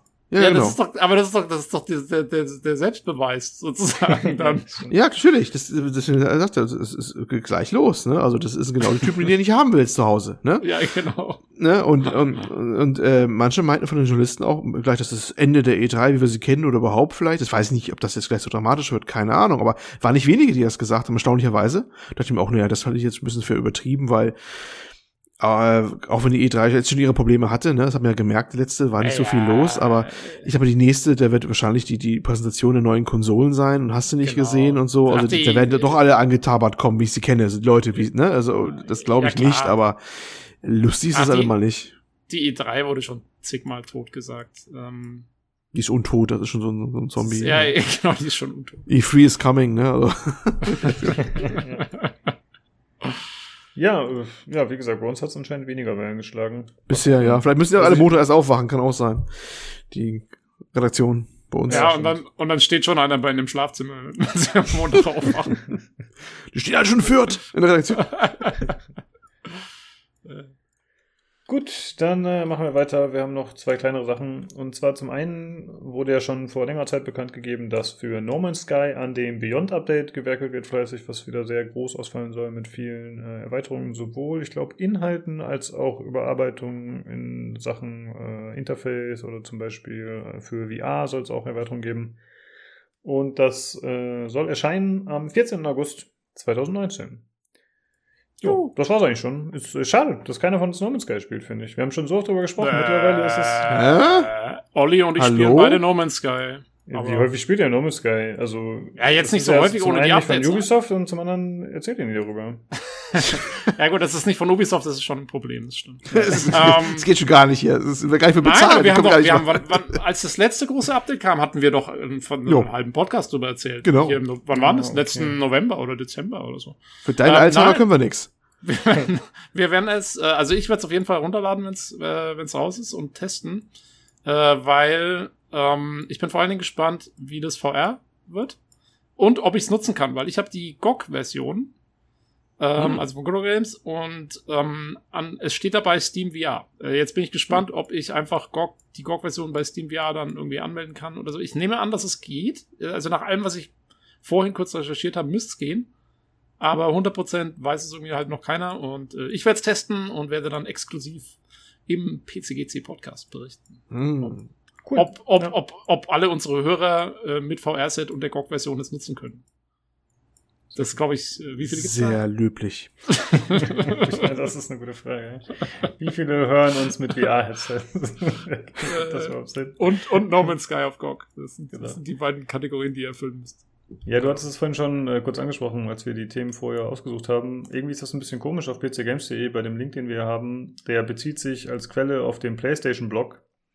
Und somit ist das auch ein bisschen PlayStation zentriert, was hier geschrieben wurde. Ist ein bisschen schade, aber äh, man findet sicher ja. auch andere Quellen, wo das äh, ein bisschen. Ja, ich habe es nachgeschaut. Äh, wenn man es einfach googelt, den Trailer, ähm, dann kommst, bekommst du eine andere Version des Trailers, zum Beispiel von absolutevr.com war meiner. Ähm, und da siehst du alle Symbole. Äh, PlayStation VR, äh, Steam VR, äh, und ich glaube, du siehst auch so Xbox und so, weil es ist ja nicht nur für VR. Also ähm, Jo, aber es wird alles ja. unterstützen, was es gibt. Gut. Dann äh, kommen wir zur letzten Nachricht. Äh, ja, die vor allem auf PC Games wieder äh, für dumme Fragen gesorgt hat und äh, verwirrte Gesichter, glaube ich. Äh, und zwar Ninja, der ja längere Zeit, ich glaube mittlerweile nicht mehr so der bekannteste und größte Streamer war, hat Twitch den Rücken zugewandt. Olli, wo will er sich jetzt vermarkten? Ja, und zwar auf Mixer. Und äh, kann man sich fragen, ja, wen interessiert das zur Hölle überhaupt, ne? Ähm, also erstmal PC Games äh, Forum ging es natürlich dann auch wieder so äh, ein bisschen hoch her, was heißt hoch her, aber es gab so Kommentare, Mixer, nie gehört, ne? Der Microsoft Streaming Dienst da hat, glaube ich, der Herr Dammes dann auch noch gesagt, also wer bis heute noch nichts vom Mixer gehört hat, der muss auch unter Stein gelebt haben, sinngemäß, ein bisschen hat sich ausgedrückt, sag ich mal so. Was ich, ich auch überrascht bis heute hat. auch noch nichts von Mixer Nie, echt nicht? Echt nicht? Bist du einer von den Kandidaten? Da haben ja. wir einen. Guck mal, live im Podcast wir können interviewen. Ich glaube ich auch nicht. Also ich hatte es mir gehört. Ah, oh, geil. Können, was das ist. Also, nee. Echt? Nie was von gehört? Also, Mixer kam mir schon ein paar Mal unter, weil also, also jedes Mal, wenn Microsoft einen Stream gestartet hat, sei es so E3 oder sonst was, dann war doch meistens der Mixer-Link als erster, bevor Twitch oder sonst was kam weil es ja ihr eigener Streaming-Dienst ist. Äh, klar, wenn man eine, eine Xbox One auch hat, parallel wie ich, dann ist das sowieso immer prominent irgendwo, irgendwo angetackert, äh, man das immer sehen kann, ne, in der Oberfläche. Ähm, ja, bisschen, ja, da streamen auch einige drauf, aber natürlich weit entfernt von der Popularität eines Twitch, ne? Oder auch, YouTube macht ja auch ein bisschen Streaming. Ähm, und jetzt haben sie sich einen der Gesichter überhaupt von Twitch geholt. Das kann man jetzt so gut oder schlecht finden, wie man will, aber er hat nun mal seine, äh, seine Follower, ganz klar, im Millionenbereich. Und äh, haben ihm wahrscheinlich sehr viel Geld auf den Tisch gelegt, dass er rüberwechselt von äh, Twitch zu Microsoft. Mittlerweile sind auch die News raus, glaube heute Morgen oder gestern Abend kamen die raus, dass die auch fast alle rübergegangen sind. Zumindest seine Zahlen waren hervorragend beim ersten Mixer-Stream. Also das müssten eigentlich alle mitgekommen sein, sonst wären die Zahlen nicht erklärbar oder hat so viel neue gemacht. Sei es drum. Die Aktion hat sich für Microsoft gelohnt, offensichtlich schon mal, zumindest im ersten, ersten Blick. Und äh, Polygon hat einen Artikel rausgebracht dazu, ähm, dass das ein bisschen auch tiefer zu verstehen sei. Das gehört alles zum äh, neuen Art, also zum, zum Konsolenlaunch dazu eigentlich schon. Also das muss man ein bisschen metamäßig betrachten. Es ist nicht nur einfach eine Sache, dass man eine, eine Gesichter hier rübergenommen hat und das auf deiner Streamdienst vermarktet, sondern es geht hier schon ganz äh, explizit darum, dass die neue Konsole hier vorbereitet wird. Und das war auch mein erster Gedanke, als ich das Ganze mitbekommen habe, dass er bei Microsoft zum Mixer geht, dass das äh, eine Geschichte ist, mit dem man auch ähm, die neuen Konsolen und die ganze Dienstleistung drumherum bewerben will, denn es geht ja heute um viel mehr als nur Hardware heutzutage. Ne? Heute geht ja das Gesamtpaket. Wir warten immer noch auf, auf Details auch zum äh, anderen Streaming-Diensten, jetzt nicht den Videostreaming-Dienst Mixer, sondern halt um diesen Game Streaming, Xbox Live Games, nee, wie hieß er? Xbox Games? Ich weiß es nicht mehr. Nee, live bestimmt nicht, weil das ist ja das andere Ding. Mhm. Aber was ich meine, ne? Also das, das, das Streaming-Ding, was halt, ähm, das, ja von Microsoft quasi im Prinzip, ja? Ja. Ähm, das haben wir ja gedacht, beim letzten E3, dass man so ein paar Details bekommt, aber war ja, war ja nicht so wirklich was, außer wieder so ein paar Andeutungen. Ich bin immer noch der Meinung, da wird äh, noch ein bisschen mehr was kommen, weil die können das ja gut ver, ver, äh, verbinden mit ihren ähm, Game Pass. Ne? dass sie nämlich genau das machen, was man da jetzt bemängelt hat, dass sie nämlich keinen, äh, keinen Abo-Dienst haben mit Spielen. Microsoft wird es machen können. Und dass es so ein Gesamtpaket halt ist. Die haben halt äh, ihr, ihren Streaming-Dienst da für Spiele, sie haben ihren Streaming-Dienst neu aufgestellt für Videoübertragung, jetzt was, mit Pushen mit so einem Gesicht wie halt von dem Ninja. Äh, und das sind die vorbereitenden Maßnahmen, äh, mit der sie ihre Konsole auch präsentieren werden. Und das, ja, glaube ich, das, das wird so sein. Was auch schon irgendwie ja, ein bisschen ironisch ist, wenn man überlegt, dass die erste Xbox One, also was die erste, ja, aber die Xbox One, die erste zumindest, wenn man sie als erste bezeichnet, äh, damals so krachend erst gescheitert ist, als es um TV, TV, TV ging. Ihr kennt auch diesen Schlachtruf, ne? TV, TV, TV. Ähm, und äh, dass alle gesagt das ist keine Gaming-Konsole, wenn es nur um, um Fernsehen geht. Im Prinzip äh, verschiebt sich jetzt doch ein bisschen dahin wieder, aber halt ein paar Jahre später. Ne? So im weitesten Sinne, ne? dass es um Übertragung geht von Bildern sozusagen. Das finde ich schon ein bisschen ironisch. Aber naja, mal gucken, was das wird. Aber ich denke, das ist, diesmal geht es Microsoft so ganzheitlicher an und das ist halt ein Teilaspekt davon. Ja. Genau. Äh, ich war ein bisschen überrascht, weil in dem Artikel stand, unabhängig von den Sachen, die du gerade erzählt hast, dass der Ninja früher ein Halo Pro war. Wusste ich nicht. Mhm. Dass er anscheinend so angefangen hat zu spielen. Ich kenne den erst äh, seit Fortnite. Ja, ich also richtig kenne ich natürlich auch nur vor, ja. Nein, ich auch nicht. Äh, ja, ist interessant auf jeden Fall. Und ja, zum Mixer, also ich weiß nicht, woran es genau liegt, ob ich irgendwie falsche Zielgruppe bin, weil ich den Microsoft Store nicht nutze und keine Xbox habe oder so, aber ich habe den Namen mal gehört, aber wenn du mich gefragt hättest, was ist Mixer, hätte ich glaube ich gesagt, das ist ein Konkurrenzdienst zu Soundcloud. Äh, nicht, ja, oder Soundcloud oder Spotify. Ich dachte, in mhm. diese Richtung geht das. Ja. Ja gut, aber es sind ja genau solche Maßnahmen, die man sich Gespräch bringt, dass Leute das dann wissen, was es ist, ne? Das ist ja genau sowas eigentlich im Prinzip. Ja. Das ja, äh, wissen das Leute deutlich mehr. Ja, das haben sie geschafft, das denke ich auch. Jo, gut. Das äh, waren die News für heute, würde ich sagen. Das war auch ein paar, Jahre weiter und wenn der gute, äh, wie heißt der, Tyler Blevins? Ty mhm. Tyler Blevins, genau, so ein bürgerlicher Name. Wenn der mal äh, zu alt wird, dass er sich die Haare färbt, weil er kaum noch welche hat und, und auch keine, keine Red Bull äh, Stimmbänder mehr tragen will oder kann oder was auch immer, dann kriegt er mal eine offizielle Position bei Microsoft. Pass mal auf, da wird der Executive da irgendwie dann. Ja, kann ich mir gut vorstellen. ja. Weißt du, weißt du, warum nicht? Warum als, als Community sonst was oder als, ne? Für Streaming-Dienste, bla bla bla. Was immer das dann auch sein wird bis zu dem Zeitpunkt, aber warum auch nicht, ne? Können wir sich ja. mal vorstellen. Irgendwann ist man zu alt für so einen Kram, auf Deutsch gesagt. Ja, und so ein Werbegesicht das sieht er trotzdem noch. Genau. Ja. Und der weiß ja wahrscheinlich auch, was Spieler wollen. Oft. Mit Sicherheit auch. Jo. Gut. Äh, ja, das waren viele kleine News heute. Ein bisschen kuriose Sachen dabei. Fand ich ganz cool. Hoffentlich haben wir nächste Woche ein Hauptthema. Ich, wie gesagt, ich hoffe, ich kann Age of Wonders Planetfall vorstellen, das am 6.8., glaube ich, erscheint. Morgen. Ja, scheint so. Äh, das schaffe ich hoffentlich. Mal gucken. Ich hoffe, der Launch geht besser über die Runde als jetzt äh, Youngblood, äh, Wolfenstein. Und äh, ja, ansonsten wäre natürlich zu sagen, wenn ihr teilnehmen wollt am Podcast, dann äh, könnt ihr das gerne tun müsst ihr euch nur bei uns melden, wie der Pi zum Beispiel. Das könnt ihr machen, indem ihr uns über Discord kontaktiert, über äh, per E-Mail unter dem Handle, nee, unter der Adresse äh, pcgcpodcast.gmail.com, über Twitter unter dem Handle podcastpcgc. Ansonsten findet ihr die ganzen entsprechenden Daten auch im PC Games Forum, bei Soundcloud, bei Spotify, iTunes Music, oder wie heißt das Ding mittlerweile? Uh, Apple Podcast, ne, so heißt das, glaube ich. Sind wir da eigentlich auch, Olli? Ja, sind wir auch mal ein bisschen, ja. Jetzt also ja, wir waren ja vorher bei iTunes. Klar, ich habe ja nicht mehr reingeguckt, aber zuletzt waren wir noch da, ja. Ja, also ich höre immer wieder andere Podcasts, die immer sagen, ja, äh, gebt uns doch bei Apple die 5-Sterne-Bewertung, weil Apple ist anscheinend mm. ein ganz guter Indikator oder, oder da kann man ganz gut nach oben kommen anscheinend, bei anderen ist es ein bisschen schwieriger. Äh, ja, keine Ahnung, ich habe noch nie bei iTunes reingeschaut, weil ich einfach diesen Account nicht machen will. Vielleicht haben wir da ganz viele gute oder schlechte Bewertungen oder Kommentare und wir wissen es gar nicht. Äh, warte Wer mal, weiß, ist das das, was man mit der Podcast-App vom iPhone abruft? abruft? Abruft? Abruft? Ähm, wahrscheinlich, ja. Du hast ja, ja, das müsste ja, dann das sein. Nee, äh, da sind wir auf jeden Fall. Also, die, ich höre unseren eigenen Podcast manchmal über das iPhone. Ähm, ja. Wenn ich mal eine Folge nicht da war oder so, dann, äh, ja. ja okay. Ja, fall, falls du da mal einen Kommentar entdeckst, musst du uns Bescheid sagen. Achso, ich muss uns aber, ich, ich habe uns nie eine Bewertung gegeben, dann gebe ich uns mal eine 5-Sterne-Bewertung. genau. Endlich! 5-Sterne-Bewertung. Richtig, ja.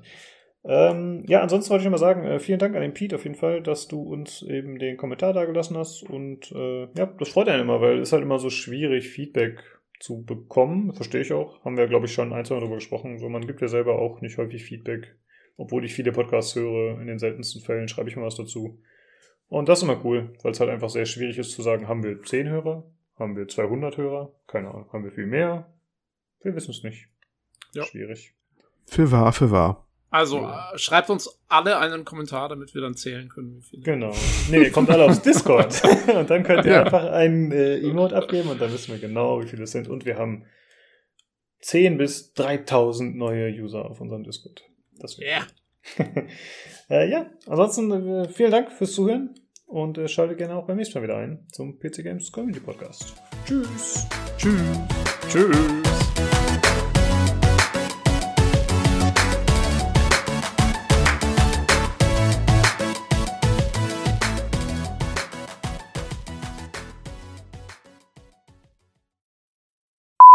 Hallo. Nein. Willkommen. Nein. Nein. Oh, Link Nein. vergessen. Oh.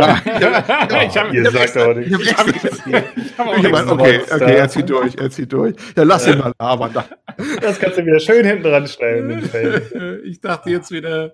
Ich dachte, ich dachte, ich warte jetzt mal, ob irgendwann der Link einfach aufpoppt oder ob du einfach. Ja, ja, genau, hab ich auch gedacht. Ich hab gedacht, lass ihn mal, lass ihn mal schön live schei- scheitern. Und nur was schneiden wir es wieder rein. Jawohl. Das war noch der falsche Link, den ich gerade geschickt habe. Den braucht ihr euch nicht anschauen. Wird immer besser. Ja, Mann, Mann, Mann. Das, äh, sollen wir einmal Folgen zusammen machen. Und dann Äh, geht das halt Ei, nicht. mal guck, Äh, ey. ja, ja. Und dann, oh, oh, nö, ich habe eigentlich keine Lust heute. Warten wir mal lieber, bis der Lukas wieder da ist. Der kann dann schön die Anmoderation failen. Genau. Genau deswegen habe ich es gemacht. Weißt du, das war mein erster Gedanke. Jetzt hab ich. Nee, komm, wird der Fell nicht so schön, weißt du? oh, oh, oh. hasse euch. Ja, das hast du schon geschrieben. Genau, wunderbar. Alles klar. Hat er einen vollen Ausschlag auch oder nimmt er wieder über sein, sein nee, Virtual nee, ich hab's Reality jetzt, Headset? äh, ich hab's jetzt so eingestellt, dass ich jedes Mal auswählen muss. Das nimmt nicht wieder irgendwo un- unter der Unterhose auf in der Ecke oder sowas. wer weiß, wer weiß. Du weißt auch nicht, du weißt auch nicht, wo mein Yeti steht. Deswegen. Kann ich das- Äh, Das Kann macht das mir langsam echt Sorgen, wie sehr du dich mit Tobi Unterwäsche beschäftigst. Das ist fast jede Folge Thema bei dir. Ich bin Du einfach weißt nur nicht, froh- was ich so zeichne, wenn ich gerade ne, mich langweile, dann mache ich immer so Bilder und Ich na, bin nur, ich bin nur froh, dass ich einen Kontinent weit weg wohne. Das ist das du weißt Einzige, nicht, wirklich nah ich dran bin bei dir. Muss man Ping mal messen. Der Olli hat schon das Boah, wenn wir- neben dir genietet. wenn mir jetzt gleich einer auf die Schulter klopft, dann, dann krieg ich die Krise. Das möchte ich live haben. Okay. Lebensziel erreicht. ey. okay. So, seid ihr jetzt bereit für einen seriösen Einstieg in einen Podcast, wie die Welt noch nicht erlebt hat? Wir sind ja nicht der Dann- Play 4 Podcast, ja, jawohl. Wow.